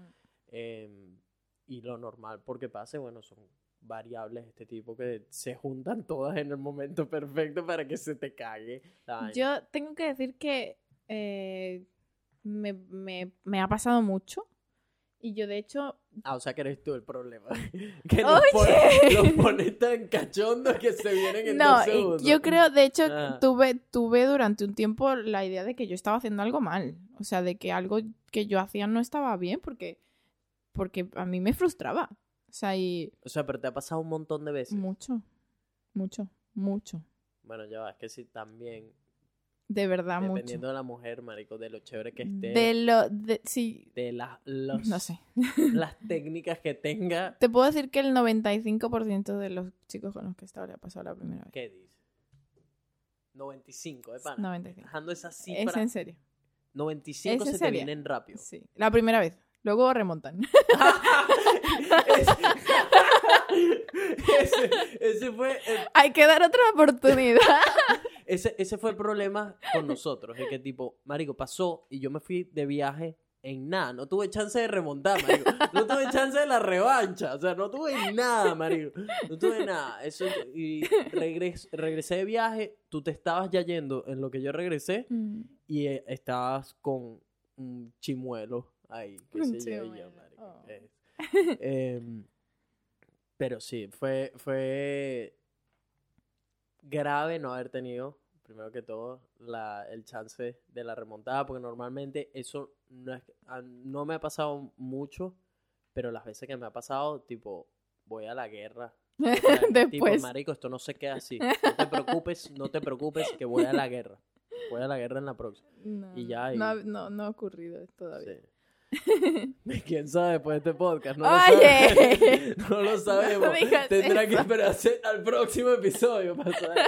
Eh, pero, pero sí, eh, lamentablemente no tuve mi chance de reivindicarme. Eh, Pues de eso, de lo que te decía yo, por mucho tiempo pensé que era yo, que la que estaba haciendo algo mal. totona de oro. De hecho, Así recuerdo, porque- recuerdo concre- en concreto a un chico que se frustró mucho y que Porque le pasaba siempre. no, que le, le frustró mucho que le ocurriese en el momento en que estuve con él. Y, y que me dijo su excusa, por decir así, no es una excusa, su razón, decía que, ay, es que no quiero decir esto, suena raro, Dilo, pero dilo.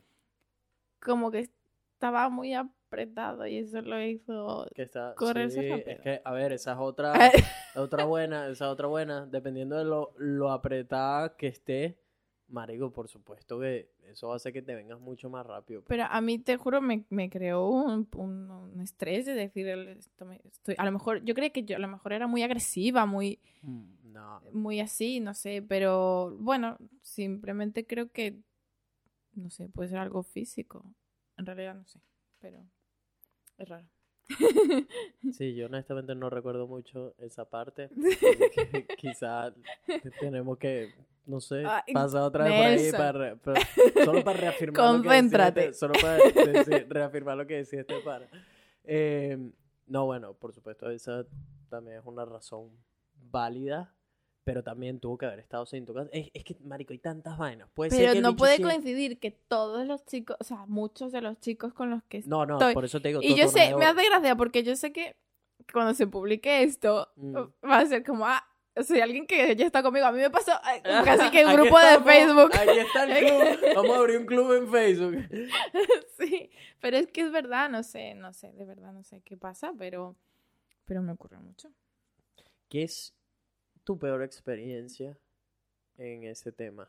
Eh, una vez estuve con un chico, ni siquiera puedo decir que estuve porque no estuve, porque eso no cuenta como Ajá. estar. Ajá. Se corrió poniéndose el condón.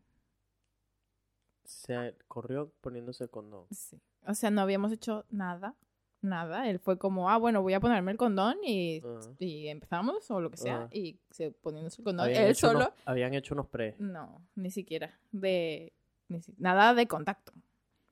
Nos estábamos besando, por decir así. No llegué, no llegué a hacer nada yo ni él a mí. Se lo puso Se y estaba se poniendo el condón y poniéndoselo, se, ¿Qué dices? se corrió. Sí. Sí. Hizo así exactamente. Así. Además de que los chicos ponéis una cara tan rara cuando os corréis. Marico. Yo me imagino, ese- las chicas te- somos todos sexys y todo porno cuando nos corremos, Sí, según uf. yo. Y los Sí, tíos sí, se sí. como... Marico, uno se tiene que ver como un idiota, man. No sé. A ver, a ver, todos, por supuesto, dependiendo de qué tan intenso esté siendo y todo eso, tenemos nuestra manera de acabar, supongo. Eh, pero sí, es como, debe ser tan extraño ver a un hombre, tipo... Yo pienso que, que tiene que ser, lo- que, el, que el correrse para un hombre tiene que ser muy intenso, porque si no, esas caras... Marico, eso el, el correrse... Uf. Ay, coño. Y, y lo sabes cuando ves al tipo que se le retuerce la pierna y qué sé yo, y se pone todo tenso ya. No, no, si la mujer sabe, eso siempre se lo, lo hemos dicho en el podcast, ese tip de cuando el hombre acaba esa ventana de segundos justo después, Que te dice, no, no, pero para, para, para, que no puedo más, que me muero. tipo, si, Mario, si vas, si la mujer, Mario, mujeres, ustedes quieren que no se olviden de ustedes, que les den el mejor review, todo- Review. todo, todo. Marico, en lo que ese tipo acabe, vayan directo a ese machete y hagan todo lo que puedan hacer. Porque, marico, es que uno está... Pero hay, lo- pero hay chicos que no les, o sea, como que no les gusta, ¿no? Es que como se retuercen, como que, "Ay, no, no, no, Marico, para, eso, no. es, eso es tipo... ¡Ah! Pegan contra la silla. Ay, bicho, qué está pena que no Y viendo esto. piernas- No, Ya tú lo sabes cuando las piernas se salen de control. Marico, esa vaina... pof, esos son los, esos son los, los mejores segundos de todo eso. ¿Qué es lo más loco que has hecho? Ese- o lo más, no sé. ¿A qué No te común, refieres? no de... No sé a qué te refieres. Mamá de Ori, si estás escuchando. No, ella esto- no va a llegar aquí. Yo creo que la Sí. dejo en el vídeo y se acabó. sí, sí. Porque la pobre le da un infarto. La mato. Eh, Em, lo más raro que he hecho. lo más bizarro que has hecho. Tienes que haber hecho algo, marico, no sé. De, al- una vez lo hice en un concierto. en plan en medio de la gente. En medio de la gente que tenías que hacer una falda y te Tenía una la falda, o sea, es como es un concierto, no, nadie Mm. está viendo a nadie, está ahí todo apretado. Mm. Y el chico con el yo- que yo estaba estaba detrás de mí abrazándome. Ah, Entonces, pues yo tenía una falda y eh. no acabó ni siquiera, así que no Sí, me sí, cuenta, un ra- pero, Un rapidito, un Ujú. rapidito ahí. Pero creo que eso. Sí. ¿Has hecho tríos? Sí, has hecho tríos. ¿Y vas a hacer esto en serio? Sí. ¿Me vas a hacer esto? ¿Con dos hombres o con, dos, con una mujer y otro hombre? Con dos hombres. no esa cara. Dios, qué pena de verdad que no haya vídeo para esto, porque tus caras ahora mismo son un cuadro. Ay, Dios, ¿me vas a hacer esto en serio? Sí, suéltalo. Eh... Eh, sí. sí, con un chico y una chica. Y Con yo, dos tipos. y con dos chicas. Con dos chicas. Sí, ¿Qué dices? sí, Tres mujeres. sí. Marico, qué rico. no puede ser. Ay, Dios, Nelson, por favor. Ok, ahora tienes que darme todo eso No, me ¿Qué hagas esto. Yo no sé si esto lo va a escuchar mi familia. Ay, Dios mío. No, no, no, ellos no llegaron a esta parte. Tú no sabes, no sabes. Lleva. Ok, tres, tres chicas. ¿Cómo vino eso? ¿Cómo sucede eso? Em, yo, es la, a ver, yo no sé si todo el mundo, yo tuve una época en la que pues estás ahí descubriéndote, ¿no? Descubres el sexo y todo es Mm, maravilloso y mm. quieres probarlo todo y todo, ajá. Y mm, pues eh, fue la época también en la que hice el, el otro, con, o sea, yo, es- bueno, hice uno con un chico y una chica, Ajá, que no voy a entrar en detalles, ajá. por favor. Eran, eran novios, eran pareja ellos. No, él era mi pareja. Él era tu pareja y tú trajiste la jeva. Sí, fue una especie de regalo de 18 años para él. Marico, qué bicho tan afortunado. Bueno, Ese em, tiene que haber sido el mejor regalo de su fucking vida. no, es que no pudimos, no pudimos concluirlo porque eh, pues él estaba nervioso. Nosotras estábamos bebidas y él Mm. no. Entonces, claro, imagínate un- en esa época con 18 añitos y dos mujeres ahí que, Mm. que, pues, bueno. Pero no, no pudieron hacer. Sí, sí, sí, pero no fue como tendría que haber sido. O sea, Mm. no fue así de... Fue más ella y yo que él. Que- Porque, ay, Dios mío, que... Dios mío, Mm, estoy hablando de esto, qué Mm. vergüenza. Marico. Ah. Eh, luego, el de las chicas fue... Ay, Dios mío. Ajá. El de las chicas fue... Yo te juro que yo nunca he hablado de esto con nadie. Qué vergüenza. Muy bien, Y ahora sí al mundo entero. Venga, venga, que vibras tranquila, que nadie nos está escuchando. Em, yo tenía dos amigas y estaba en esta época en la que, ajá, o sea, estás descubriendo todo. Y entonces mis Estás padres... explorando áreas nuevas. Ujú. ¿no? Entonces mis padres se fueron de vacaciones. Me Mm. dejaron una semana en casa porque ellos se fueron a la playa, yo no quise ir, entonces me quedé en casa. Mm. Y yo hice una fiesta en mi casa. Claro, ¿cómo no? O sea, Mm, era clásico, un adolescente, me clásico, dejan sí. sola, bueno. Mm. hice una fiesta y, mm, y pues bebimos y tal y todo el mundo luego se fue, yo me quedé con mis amigas y empezamos a hacer un juego de, no es que tu cara no puedo concentrarme si me Ah, miras no, así. sigue, esto es música para mí, soy yo. Ah. Ah, no te voy a dar detalles, no me mires así. No, no, sigue, sigue. Eh, empezamos a hacer un juego de cartas y beber chupitos y tal. Mm, Estábamos las tres solas mm. y eso, y acabó así. No sé, ¿qué más quieres que te diga? No, no, pero ya va. No te voy a... ¿Cómo- No, no, no, no. No te voy a dar... Pues borrachas y yo qué sé, las hormonas, no sé. Mm. ¿Qué se siente estar con dos mujeres? A mí no me gustó. ¿No te gustó? No. De hecho, yo hasta ese punto creía que me gustaban un poco las chicas porque me Ah, eso te atraían. iba a preguntar, tipo, ¿te has confundido en algún momento? En esa época sí pensé... Yo creo que todas las chicas nos hemos planteado si nos gustan otras chicas. Yo veo una chica y pienso, joder, qué guapa es y me atrae. justo estaba hablando de eso con una chama y es que es como veo que se repite mucho en las amigas que he tenido cuando estaba en odontología y ahora conociendo a chamas de otras nacionalidades. Se repite mucho mujeres que les llama la atención otras mujeres, no necesariamente están estrictas a eso, pero sí encuentran a una mujer, ¿sabes? raro, Llamativa yo- o no sé qué, o como que estarían, les planteas, ah, pero haría, y dicen como que bueno, con ella sí, algo así, ¿sabes? Es, que es raro porque yo, yo, por ejemplo, en Instagram sigo a tantas chicas que están buenas y que solo se dedican a enseñar el culo, pero es que Mm. me parece, por ejemplo, que a lo mejor que están muy buenas y es como, joder, no sé, es raro, ¿no? Pero es que no, no siento que quiera tener nada ni que nada, es como, no sé, es raro, es una Mm. sensación extraña, como de admiración, Mm. no sé. Eh, no me gustó porque. porque. mm, No sé, como que faltaba algo, ¿sabes? O sea, tú cuando estás con un chico, eres la chica, es el papel que desarrollas. Exacto, ¿cómo coño sabes quién Ajá. eres, marico? Porque no tienes a una mujer, tienes a dos, marico, dos. entonces cuando empiezas a, a- Ay, Dios mío.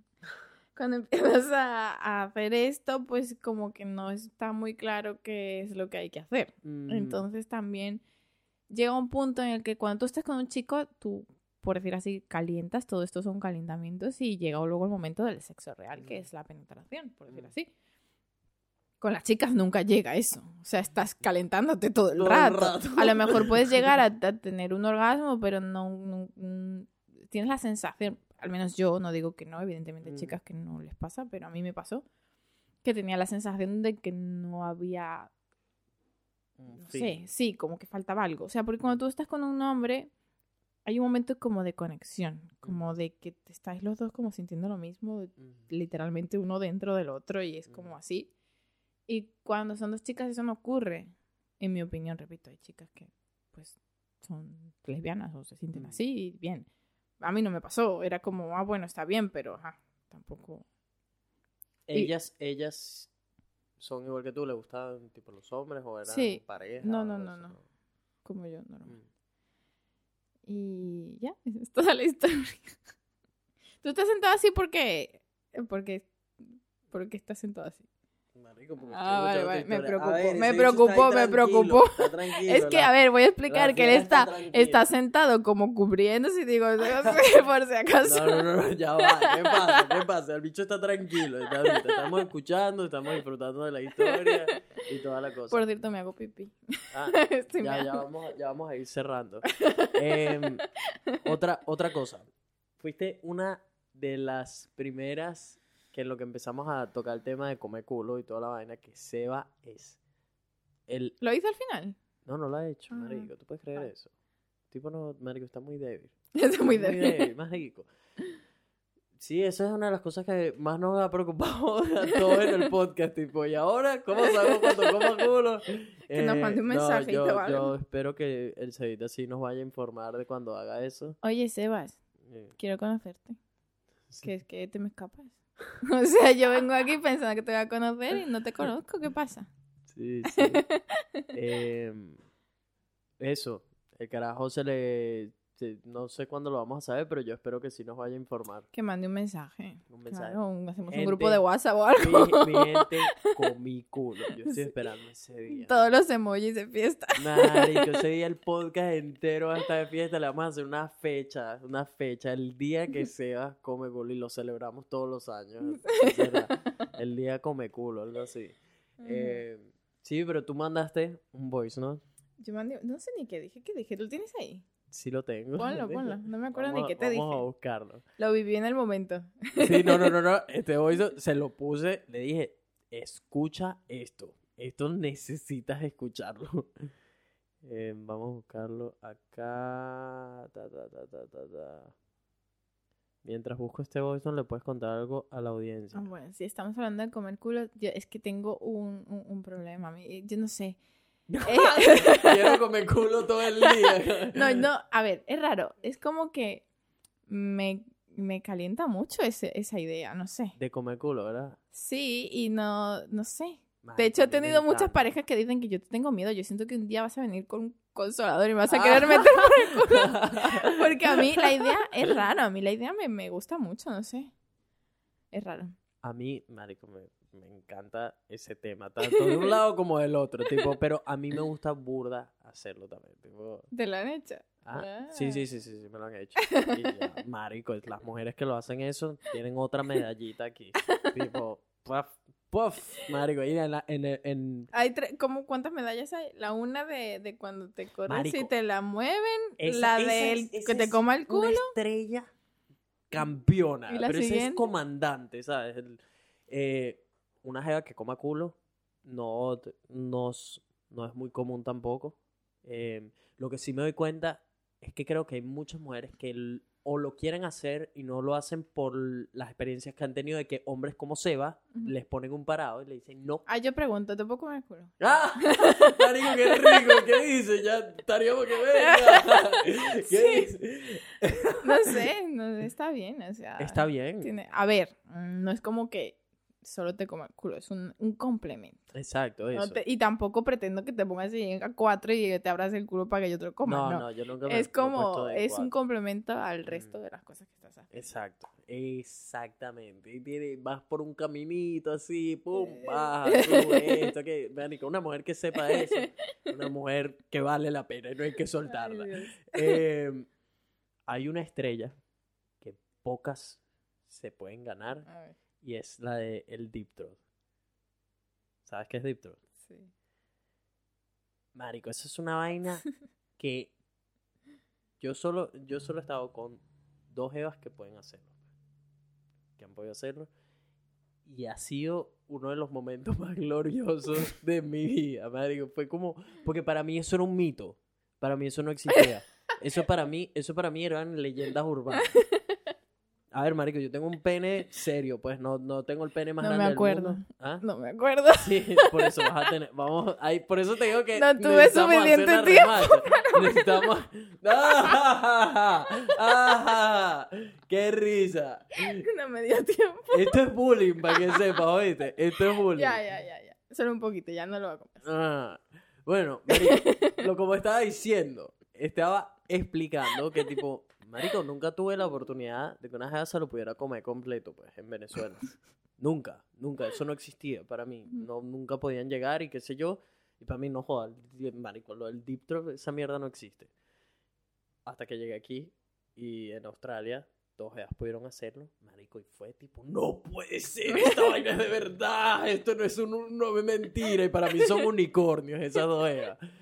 Em, pero eso, esas son como, marico, en la ca que sí, en la boca de la jeva, y que juegue con todo eso justo ahí ¿Que, después. que juegue? O sea, ¿Cómo que que juegue? que juegue me refiero, no a que esté haciendo un baño. Ay, con que gárgara. no, no, no, no, no, la- Em, sino tipo con la cabeza. La cabeza. ¿Me explico? No entiendo de qué estás hablando. que juegue en la punta, en la punta. Cuando te corres. Cuando te cagas, Ah, exacto. En la punta, tipo, toda esa área está súper sensible. Eso, marico, es una estrella, así que te llevas de una. El deep throat, marico, pff, es como cuatro. Para mí, eso es tipo cinco estrellas y ganadas de una. Em, esas, esas son como.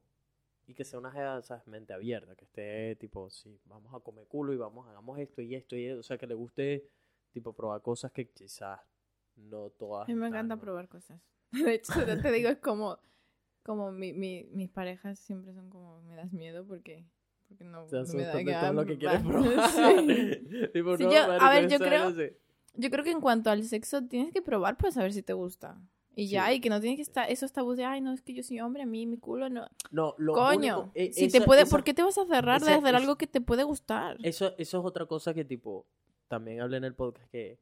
Y los hombres que comen culo y les han comido el culo, que son un coñazo, que también me llegan por esos DMs diciendo, Marico, arriba el team come culo, toda la vaina, hombre serio come culo. Esos son los DMs. Marico, ¿qué es lo que me sorprende? Que, tipo, hay muchos hombres que no hablan de eso porque les da miedo, por supuesto, de que los juzguen o que los amigos le digan que no, que este bicho es gay o qué sé yo. Y hay mujeres que tampoco hablan de eso, pero llegan todas a los DMs. Marico, los DMs que tengo de Jevas diciendo, Marico, arriba el team come culo. ¿Qué? Ese bicho no ha comido culo, ese tipo no sé. Marico, vainas así, me explico. Sí, sí. Entonces la- hay un gentío solo que no se habla de la vaina. Y estamos en 2019. En 2019 se come culo. pero es eso, tipo, para el hombre es mucho de, no, si hago esto, es que soy gay. O si dejo que me hagan esto, no, soy gay. Y no es así, marico. Si te lo está haciendo una mujer y, co- y come culo, no, para mí, que sí, lo de que déjame meterte el dedo y tal, no sé qué. mm, mm, ya, ya por ahí es tipo, no, eso no, no, me, no me pone, marico, no me... ¿Encontraste el voice? Lo estoy buscando. No, no me pone, pero ya otras cosas. Sí, ya me estás calentando otra No, vez. que ya, no ya, ya me, está- me estás haciendo cariñito con el zapatito. que usted pise porque Ya, está- me estás, haci- me estás Bueno. calentando. Ya lo vi todo. Aquí, aquí ves lo que quieres ver. ¿eh? Ajá, sí, sí, clásico, clásico. Em, pero eso, tipo, come culo sí me parece una vaina absolutamente aceptable. Y el hombre que todavía no lo ha probado, bicho, se están perdiendo de algo burda de bueno, pues. Yo mm, todavía no he tenido quejas de que ah, no me gustó. Nunca me ha pasado. ¿Qué es eso? Es como, yo creo Me ha costado a lo mejor con alguna pareja de... Ah, pero le has insistido, tipo... Sí, yo insisto, acá, insisto, pero que sí, que te va a gustar. Ven, ven, ven. Ah. Ven, ven, ven. No, tú vas, te duchas y vienes, por favor. ah, Y, y nunca he tenido ninguna queja. ¿Y a ti? ¿Te gusta que te lo hagan? Sí, también. Qué rico. man. Déjame ver si consigo este voice note. ¿Cu- ¿Qué fecha fue eso? Eso fue Sí, justo... Tampoco hablamos tanto, yo creo, por WhatsApp. No, pero esto estoy casi seguro que es esta. No es ese. Nada, era para contarte que, que escuché el último episodio, el de, de Ah. la pareja esta uruguaya. Y, guau. No, no es ese. ¿No es este? Y que intenté eh, dejar un review en el... Ah, No, ese no es ese. Pero fue Es uno de los primeros. El 31 de diciembre. Hola Nelson, ¿qué tal? Nada, estaba escuchando Ah, el Sí, sí, sí. podcast, me parece que es el 11. Fue un poco atrasado, ¿vale? Pero es que tenía mucho trabajo últimamente. Eh, nada, y quería comentarte sobre eso que habéis hablado de que las chicas que les gusta meter el dedo en el culo a las chicas, o- y porque lo hacen o lo que sea. Y nada, quería comentarte que bueno, que yo soy una de ellas. ¡Ah! Ya ahí. Levante la mano el que coma culo. Chicos sin conocerlos, ¿no? Pero cuando estoy en pareja o lo que sea, pues si lo hago no tengo problema en admitirlo. Y bueno, es básicamente la razón que yo diría sería porque, que yo daría, perdón, sería porque, a ver, todo lo que puedes hacer para pasarlo bien durante la relación sexual y vivir nuevas experiencias, ¿por qué no hacerlo? Guau. Y vamos, que no hacerlo por porque los tíos no se les puede tocar el culo porque si no son gays o lo que sea, pues me parece muy, no sé, muy triste, ¿no? Que tengas, que los, chicos dejen de disfrutar más cosas o probar cosas que podrían gustarle simplemente por esa razón. Pero bueno, básicamente también es eso, ¿no? Hacerlo en pareja y que ahí se quede, que no es algo que se vaya a ir contando ni que nadie tenga que saber. Pero bueno, nada, eso que animo a Sebas a que lo pruebe, que seguro que le gusta, que yo todas las experiencias que he tenido han sido positivas, así que nada, un besito. Este fue nuestro mensaje de Año Nuevo. Porque este mensaje lo vimos en Año Nuevo regresando de la, la isla a la que fuimos. Es ahora Ay. del pasado, qué sabiduría, ¿eh? Qué risa. Sí, sí, no, me, me risa la seriedad con que la, te lo tomaste. Bueno, yo quería decirles que yo soy, yo soy una de esas que va por ahí diciéndoles que quiero meter el dedo por el culo y que Ay, yo culo, sí entonces- quiero meter el dedo por el culo si te va a gustar. Marico, no sé. Yo, yo lo, del, lo del dedo ya es como. A ver, no es como, ah, ponte que te Me- meto el me dedo, no es más- como parte de Me gusta la más que, que te lo comas. Yo. as- eh, otras cosas, pero lo del dedo no es, como- no es como una idea que me emociona. Y, y para mí, además, es más yo comértelo a ti también. eh, y más cuando tienen un buen culo. Eso provoca meter la cara de. Ay, coño. Eh, sí, eso, no. te- Se evita. No, y hay hombres, hay un montón de hombres como él que no hablan de ese Sí, no, tema. hay chicos que están muy cerrados con ese tema. Pero yo con eso, con eso también, que es lo, que digo, es tipo, marico, cuando tú eres gay o te atrae un hombre, eso lo tienes que saber desde mucho Eso no tiene nada que ver, atrás. por Dios, no tiene nada Exacto, que ver. Tipo, tipo, si hay un hombre que no se ha dejado comer el culo como sea. Además es que te lo está comiendo una chica. Exacto. O sea, no tiene nada que ver. No, marico, por mi mente jamás se ha cruzado, tipo, quiero a Thor comiéndome el culo. Dios, Eso no, eso ha sido muy concreto, tengo que Sí, decir. sí, ¿eh? es que Tan siempre- concreto sí, que parece que ya lo habías Es pensado que siempre antes. uso Thor, siempre Ah. digo Thor porque es como, estoy haciendo referencia a que Thor es uno de los tipos más galanes que ha pisado el planeta Tierra y así Cierto. venga Thor a pedirme que le abra mis nalgas porque se va a comer mi culo, le voy a decir que no, porque no me llama ¿Le la dirías atención que lo no? haga, no. No me llama la atención que lo haga. Si lo hace su esposa, el Gapataki, eso es otro nivel. El venga, salsa. Venga, venga tu esposa, no tú. Eh, marico, yo creo que cuando alguien es gay, que una jeva te vaya a comer el culo, eso no, no o sea, No no, no, te- vas a descubrir algo nuevo de que te gustó. Ahora más. quiero que lo haga un hombre, ¿no? Sí, sí, ¿sabes qué? Me encantó esto. Debe ser que me encantan los hombres. No, eso no funciona así, marico. Esa vaina la sabes desde años atrás. Años atrás. Y lo he visto con todos mis amigos que eventualmente salieron del closet. Cuando les he preguntado, me decían, marico, yo sé de que soy gay desde, desde añales. Siempre lo mantuvieron en secreto, que es otra O cosa. no lo aceptaban. O no lo aceptaban. Claro. Exacto, pero eso no, no es algo que porque una jeva te coma el culo te meta un dedo, te va a salir. Yo, marico, como te digo, cero en contra de lo que sea que quiera inventar la gente. Eh, que hay algo que te dé asco o que no... Las babas, tengo un problema con la baba. Las ¿Cómo con la babas, la, saliva. O la sea, saliva.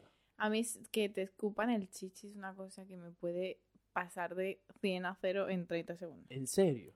Qué asco. Qué asco. No puedo ¿De con verdad? ello. No ¿Por qué, puedo con ello, no puedo. Mm.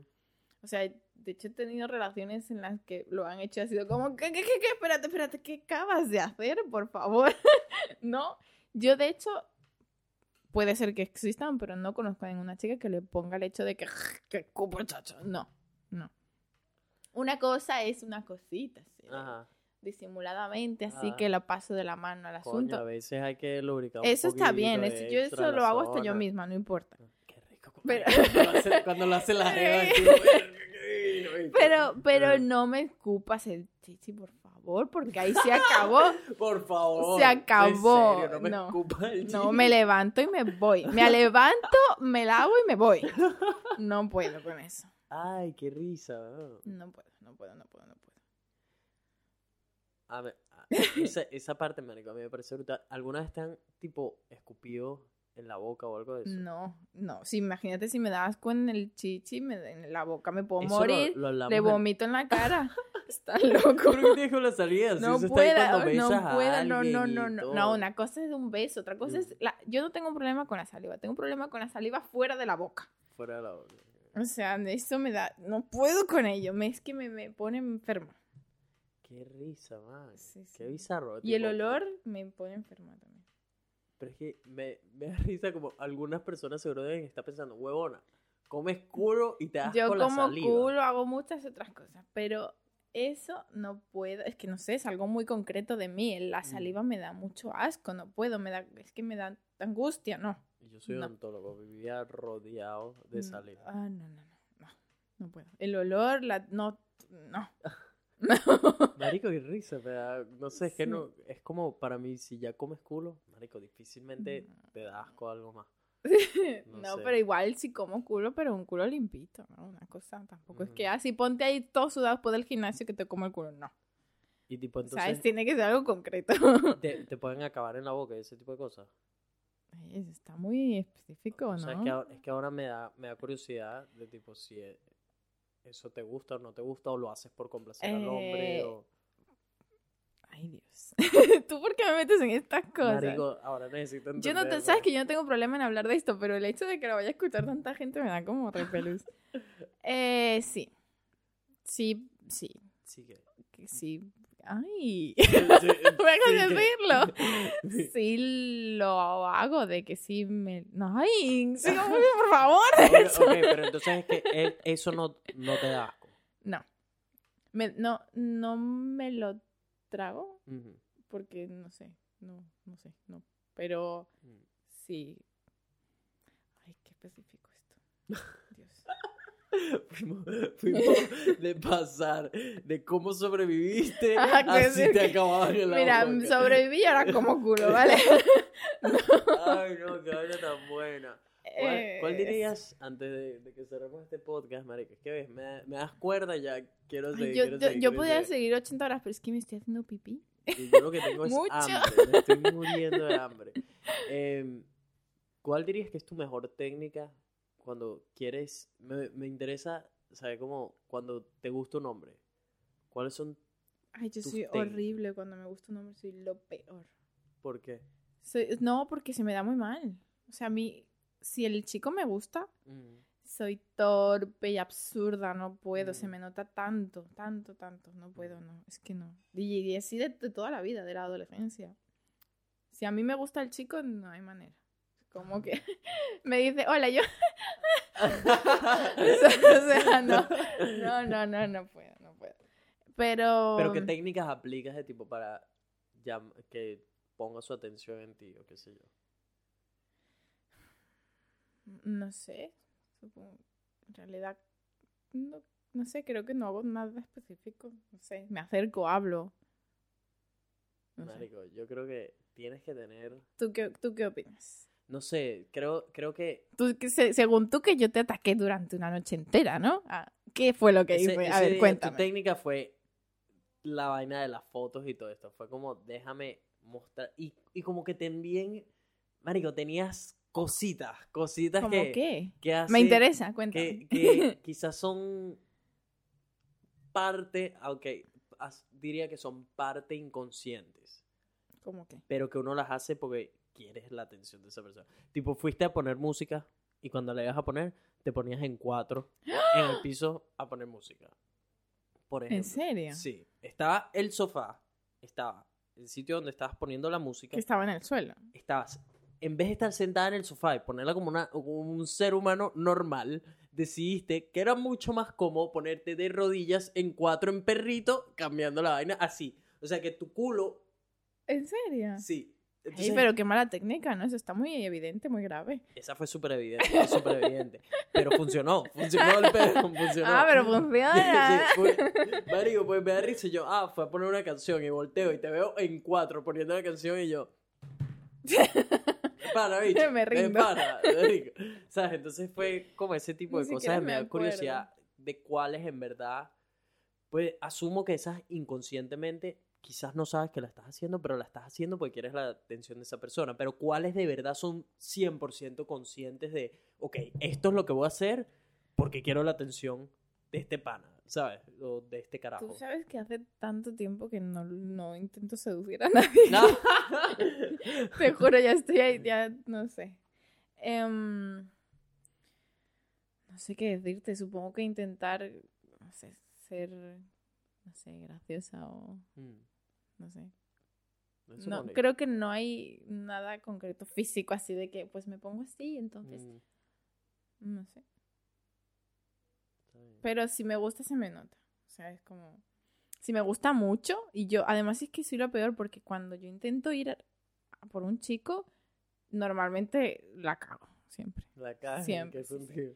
Cuando a mí me gusta mucho un chico y voy a- así de que voy, es mío, voy a buscarlo, Ah, normalmente no sé qué pasa, que los repelo, no sí, sé, no no, sí, entonces me funciona mucho más decir, bueno, ya, que sea lo que sea y ya, no, Si quiere, que venga. Si se quiere comer este culo, que venga él. Sí, pero ni siquiera es por vanidad de decir nada, es como, Sí, no es, es que como, si voy yo no la seguro la forzar, cago, no la siempre quiere la cago.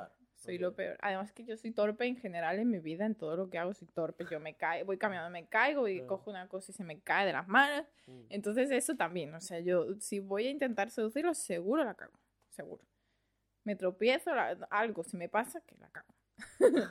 Entonces, pues no, prefiero no hacer nada y ya.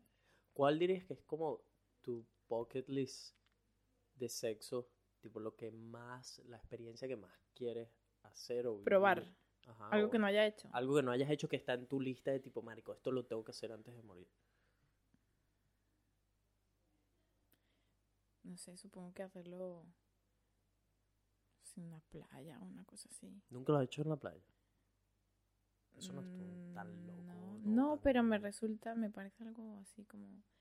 ¿Sabes qué? Ay, eso está un poco turbio. Mm. Pero, ¿sabes qué me gustaría probar un día? No digo ahora, sí, nada. Sino, hay unos sitios que no he estado nunca, pero me gustaría, eh, que son como unos clubs de, de como unos clubs de normal de fiesta, pero hay la gente como que intercambia parejas y cosas así. Y hay una cosa en ¿Cuál concreto. es el nombre de esos sitios? Esos tienen- Swing- Swingers, swingers, sí, algo así. Y, y lo que me gustaría hacer ni siquiera es cambio de pareja, sino hay una cosa en concreto que me contaron unos amigos que ellos hicieron, que a mí me llama la atención, que es que hay un local en Madrid en el que hay un- como una habitación en medio, como una discoteca y hay como, como medio cúpulas de cristal en medio, ¿no? Como si fuese un cuartito muy chiquitito de cristal. Entonces la gente de fuera te está viendo. Entonces te tienes sexo ahí adentro y la Y la gente gente de fuera te ver. estás bien, te está viendo. Y tengo unos amigos que fueron, ellos son pareja, de hecho se van a casar. Y lo hicieron. Y lo hicieron ahí. Y dicen que es como una cosa loca. Yo es algo que me gustaría probar. ¿Alguna vez lo has hecho y que gente te esté viendo? No. ¿Segura? No, da- bueno, cuando hice el- los tríos y eso, no, pero no me Yo estaban sí- viendo. yo Sí, estaban- tengo una experiencia de algo de ¿Ah, sí? Sí. Cuéntanos. Nunca lo he contado. creo. Cuéntanos. No sé. Creo- o sea, sí se lo he contado a mis panas, pues, a mis panas. Ahora lo tienes que creo que lo voy a dejar para otro No. Eso no sé. Lo ¡Ah, de voy a- Lo voy a Nelson! dejar para otro episodio. Eh, me, me acaba de venir esa historia a la mente. Pero, verga, estaría sitio, estaría brutal hacerlo en ese sitio Sí, de cúpula sí. De, de cristal. No es una cúpula, es como, como Mm. imagínate cuatro paredes de cristal en medio de un local muy grande. Mm. Entonces hay varios y la gente se mete ahí, se cierra para que nadie entre a hacer nada. Claro, pero Y, te- y estás ahí follando con tu pareja y, y la gente te está viendo. Tiene que ser bien. Tiene que ser. No sé. Am- Sin duda estás bajo un montón de presión. No, tienes que hacer algo así. Tienes que estar borracho o algo. Yo no podría así sobria de, ah, bueno, ahora sí, hoy voy a follar ahí. No, Te ¿sabes? digo que cuando a mí me tocó no, no estaba nada borracho. No, pero, pero, ya, nos cuenta, cuenta, cuenta, no, que- cuenta. tipo, la persona era un 10, man. Era un 10. No, no había chance de que me negara. No había chance. No podía. había, no había. Entonces, esa es como la otra circunstancia donde veo que es súper factible que la persona esté demasiado rica que tú digas, marico, a la mierda quien esté viendo. No voy a todas y chao. ¿Es algo que preguntarme? o Em, de lo que sea, no sé. ¿Cuál ha sido tu peor experiencia con una chica? ¿Qué, qué, qué puede hacer una chica para bajártela así? Para tumbármela. Sí, que estés teniendo se- sexo con alguien y de repente digas, no, ¿qué es esto? ¿Qué pasó? Marico, ahí, ahí, esto lo hablaba en varios episodios de cosas que me tumban a mí 100% cuando la tienen muy peluda. Tengo, tengo, eh, pero soy yo, tipo, tu cara de serio. sí, sí, es sí, que no habéis esto, visto. esto para mí es, Es algo que serio, es eh, tipo, la tiene de- peluda, ¿no? mm, dependiendo de lo chévere que está, puedo o no seguir la misión. Eh, normalmente no, no es, nunca ha sido, mentira, sí tuve un par de casos graves, pero todo eso me empezó a pasar cuando estaba aquí, porque en Venezuela eso no existe, las mujeres tienen esa totona bella y preciosa y como un bebé. Sí. Entonces, eso empezó a pasar de este lado del mundo. Eh, eso, a mí lo- los pelos, yo de hecho me afeito en... ¿Los olores? Esa es la otra. Yo soy muy dolores también. Marico, yo soy muy no puedo con un hombre que huela a sobaco o que le huela la boca. Yo, Dios. yo- lo de los olores me pone a millón. Cuando consigues a una persona que el olor conecta con, Te al- con sí, tus sentidos y qué sé yo, uf, eso le sube otros puntos. marico. Yo he llegado a estar con... Pero, de hecho, bueno, lo digo, me da igual. Mi ex, Mm. el último con el que he estado, de las cosas que más, o sea, que yo recuerdo de cuando dije me gusta, es que un día recuerdo que pasó por detrás de mí. Y yo, o sea, ya había hablado con él, nunca me había tenido nada. Pasó por detrás de mí y yo sentí como una cosa, porque lo olí y sentí Lo como, yo dije, este hombre me gusta. De una. Sí. Este tipo me gusta. No lo había que- No sé. Déjame oler por todo el. Sí, de hecho es tanto así que yo luego estuve con él y, y lo lisqueaba, o sea, es como... Y Lo me llamaba, lo, me llamaba Firulais. Qué de lo que, risa, ¿verdad? te juro, no, no, es que Sí, lo de los olores. si O huele te- rico es una cosa que me, uf, me vuelve loca. O te pone a millón o te la tumba. man. Me Ujú. tocó con una jeva también que tipo fui a hacerle su trabajo.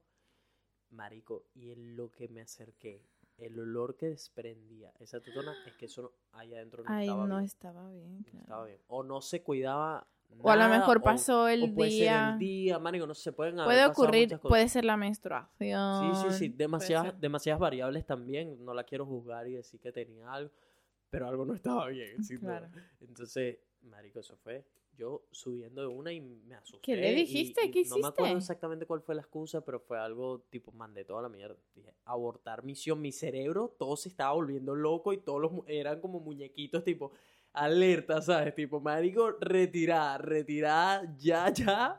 Invéntese uno trabajando, una parte de mi cerebro trabajando en una excusa, la otra poniendo los boxers y el pantalón, el otro. Pero fue así, sí, te, te pánico fuiste, te fuiste ya. no me fui sin decirle nada, pero no recuerdo exactamente qué le dije, pero fue algo entre las líneas de, Marico, me acabo de acordar que mañana tengo no sé qué, o sea, me inventé una Ay, vaina ya de trabajo, no sé qué, la jefa no entendía nada, decía, Marico, ¿qué, qué acabas de hacer? ¿sabes? Y yo dije, piensa lo que quieras, pero Me me voy. voy. Esto, esto no va a suceder. Quedó el humito así. Sí, sí, no, no, no, esa, eso, marico, uy, uy, y la jeva estaba súper rica, súper rica, Ay, que era de un pobrecita. 9 sólido, sí. Pobrecito. ¿Cuánto me das a mí? ¿A siempre das puntuaciones, yo no sé cuánto, cuánto sería yo. ¿Cómo te voy a dar Pero sé de en serio, pero sé serio, yo no me voy a afectar. No, no, no, ¿cómo te voy a dar un Ay, por favor, siempre eso? lo haces. Yo creo que nunca nadie me ha puesto una puntuación. Ay, eso suena súper superficial, pero es verdad, Marico, me da que- creo que curiosidad. jamás le he dicho, a- eso no es algo que le dices a la persona en su cara. Tan bajo es. No, no, ¿qué es? Tú sabes que no, tú sabes que Pero bajo no, no, es. entonces, ¿por qué no lo dices? Bajo no es. Dilo. ¿Para qué quieres que te lea? ¿Para subirte el ego? No, por curiosidad. Bueno, también, pero por curiosidad. Si quieres, luego te digo yo a ti. No, dime tú primero. Ah, no, dime yo pregunté primero. comprarme, No, no, comprarme. yo pregunté primero. No, Te no, juro, o sea, te doy mi palabra que te lo voy a decir cuando tú me digas. No, no, no, no. Dime tú primero. No, y eso es trampa. Yo pregunté primero. No, mi mi- tu opinión no va a cambiar mi... Ni la tuya. Mira, mira. Ni la tuya. Bueno, Sobre entonces, mí. ¿por qué no me la das? Piedra, pero tijera. sí, sí, arrecha. Venga. ¿Cómo lo haces tú? Un, dos, tres y sacas. Ya, un, dos, tres, seis. Venga. Un, dos, tres. Uy, ¡Ah! tijera, tijera. ¿Qué dice? Estamos haciendo piedra, papel o tijera para que coño le da puntuación. Ah, el- venga. Un, dos, tres. Ah, yo gano. No, son dos No, de tres. son pues, dos de tres. ¿Van dos? Eso- Eso fue, eso fueron, ganaste una. Vale, vas. Bueno. Un, Un, dos, dos, tres. tres. ¡Ay! A El ver, a ver, gane vamos esta- uno a uno. Venga. esta. Un, dos, tres. Ajá, Bueno. ¿de, un, ¿de cuánto? Sobre 10. Sobre 10, sobre 10. Ay, En, en- este- difícil ya va, esto. ¿esto es estrictamente físico? Físico, físico. Ok. Eh, yo creo que te daría un 7 porque no me gusta que tengas el pelo tan largo. Un 7, marico. Por tu pelo, siete, por tu ¿qué pelo. dices? Te he dicho por el pelo. Si no fuese por el pelo, pero porque es mi gusto personal, mío, de mí, yo que no te Ah. estoy, que no, ¿sabes? O sea, hay chicas que les encantan los O sea, chicos con sin el pelo soy un 8, ¿qué soy? Sí, un 8 alto. Pero, que Marico, esos pelos tuyos, El pelo me sí. quita tanto. Sí, Dime que me haga una cola ya mismo. sí, sí, en, mi- en mi opinión hay chicas que Ah, les gusta, ah. pero tengo derecho a pensar así. No, no, no, no. A ver, a ver. A ver, Es a yo lo se está haciendo una Ya, cola me porque Para que sepa, me estoy haciendo una cola para que me den el punto. Pues es que, marico, eso no... cambias un montón, Nelson, córtate ese ¿por qué pelo. Marico, a ver... Es mi opinión, que conste. ya, ya. No, Yo, la- tú las sabes quejas que- del pelo, la verdad, no, la, no las he tenido en este tiempo. Muy Es pocas solo veces mi opinión. Me ha dicho una mujer que no... lo- Ah, mejoras un montón. Así yo te doy un 8. Así soy un 8 Así sí. Pero con esos pelos no me gusta. Yo a te- mí. Yo sí te doy un 8 de calle, en traje. Ay, está Es más, hasta, hasta, hasta me atrevería a un 8 y medio. Me atrevería. Un 8 y medio, relajado, sí. Es que, a ver, ¿qué, ¿qué es lo que más te gusta de mi físico? Ay. ¿Y eso? Ya que entramos en este punto, ahora suéltame, pues. ¿de dónde? Ajá. Suéltame, desglosa el puntaje. Luego vas tú. Lo hago yo. Ok. Qué vergüenza. Sí, sí, sí. Eh, estás bueno, tú sabes. Tú sabes. Estás, estás que- bueno, estás musculoso, estás bueno. Mm. Tienes los ojos bonitos. Ay, qué raro esto. Parece que estoy, no sé. Y tú piensas que no nos están escuchando. Tiene los dientes bonitos. Ah. Dos mil personas. Eh, tienes los dientes bonitos, tienes los ojos bonitos, está bueno. Ya, no sé. Ajá, pero si tienes que escoger, tipo, las tres cosas físicamente que más te gustan. Ya las acabo de decir. No, no, pero en orden, en orden. Tu, Específico, tu específico. cuerpo de tu Porque mi cuerpo, mi cuerpo es muy grande. Bueno, pues tu abdomen, no sé. Mm. tus Bueno, la- puede- ser mi brazos. espalda, puede ser mi culo, no sé. Mm. Tengo culo de crofitero, para que sepas. ¿eh? Em, tu abdomen, supongo. Ay, esto es muy incómodo. Ajá. Pero tú fuiste metió en este paquete, ¿viste? Fuiste tú. Ajá. tu abdomen. eh, tus dientes. Diría que tus dientes, tu abdomen incluso. Y tus ojos. ¿Y mi qué? Ojos. Ojos. Ok. Yo no quiero saber, me muero de vergüenza. ¿Por qué no quieres saber? No sé, me da mucha vergüenza. Bueno, no te lo toques. no, sí, dime, dime. Ah. Ay, coño. Pero bueno. Eh, yo creo que la cámara no está grabando todo esto. Ay, Dios. Pero ¿para qué si igual no se No, se supone murió, que? se murió. Bueno, no, porque siempre tengo como las tomas extras. que si quedan buenas las puedo meter en el video, pero se murió la cámara. Ahí tengo otra batería, pero bueno. No, igual Eh, tenemos... ¿Cuánto llevamos? Ya, ya, ya, suficiente. Que cortar. ¿Cuatro horas? No, no, no. Ah. Eh, tres horas. Ay, Dios, ay. Dios, ay, Dios. Ajá. Eh, Puntuación y despedimos. Sí, sí. No, puntuación. Ah, no, eso, lo deja.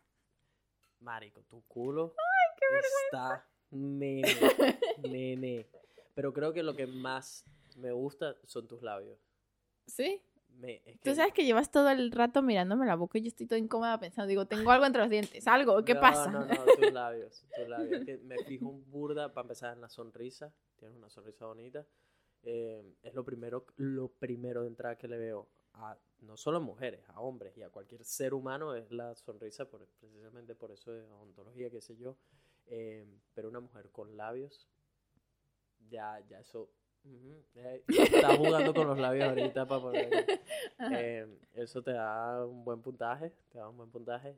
El culo, marico, sin duda, sin duda, el culo de una jeva me dice mucho de ella, de si entrena, de si no, de si, porque cuando es genética lo sabes, pero cuando es un culo fit y hay como además algo de genética, qué sé yo, ¿sabes? Sí, sí, sí. Aquí celebrando la mujer, aquí celebrando. dos, falta una. Marico, si Me voy a ir de aquí coger- o sintiéndome, vamos. Sí, sí, sí, subiéndote el ego a millón. Eh, a ver, tus tatuajes me encantan. Tus tatuajes me encantan, pero es algo como añadido, no sé. Sí, no cuenta, ¿no? No sé si contaría eso.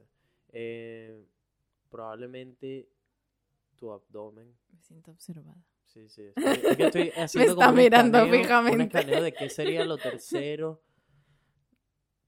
Tienes, marico, la mirada, no, no los ojos, ojos, sino la manera en la que miras. No sé, es raro, es, es raro. Y, y ya sé que es de familia, además.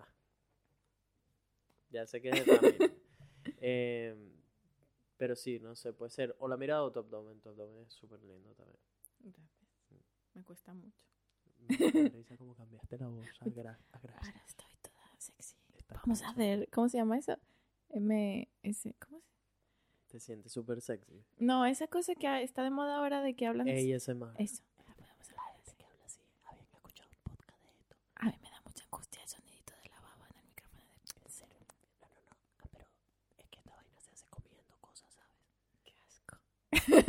No comiendo culo, no comes culo con micrófono así. Pero bueno, mi gente. Bueno, ya, eh, hasta ya- luego. Yo creo que ya es momento de dejarlo que son las 11 y 40 de la noche. ¿Qué acaba de suceder, Ay, marico? Dios Me mío. Muero de hambre. Eh, Me gente, tengo que ir a mi casa. una vez más, le- si todavía no han eh, no se han suscrito a Vibras, ¿qué les sucede? Golpeen ese botón rojo, suscríbanse en todas las plataformas, no olviden dejar un review, den la extramilla que ayuda un montón para seguir a Aori en las redes sociales, arroba it's belove, arroba it's belove.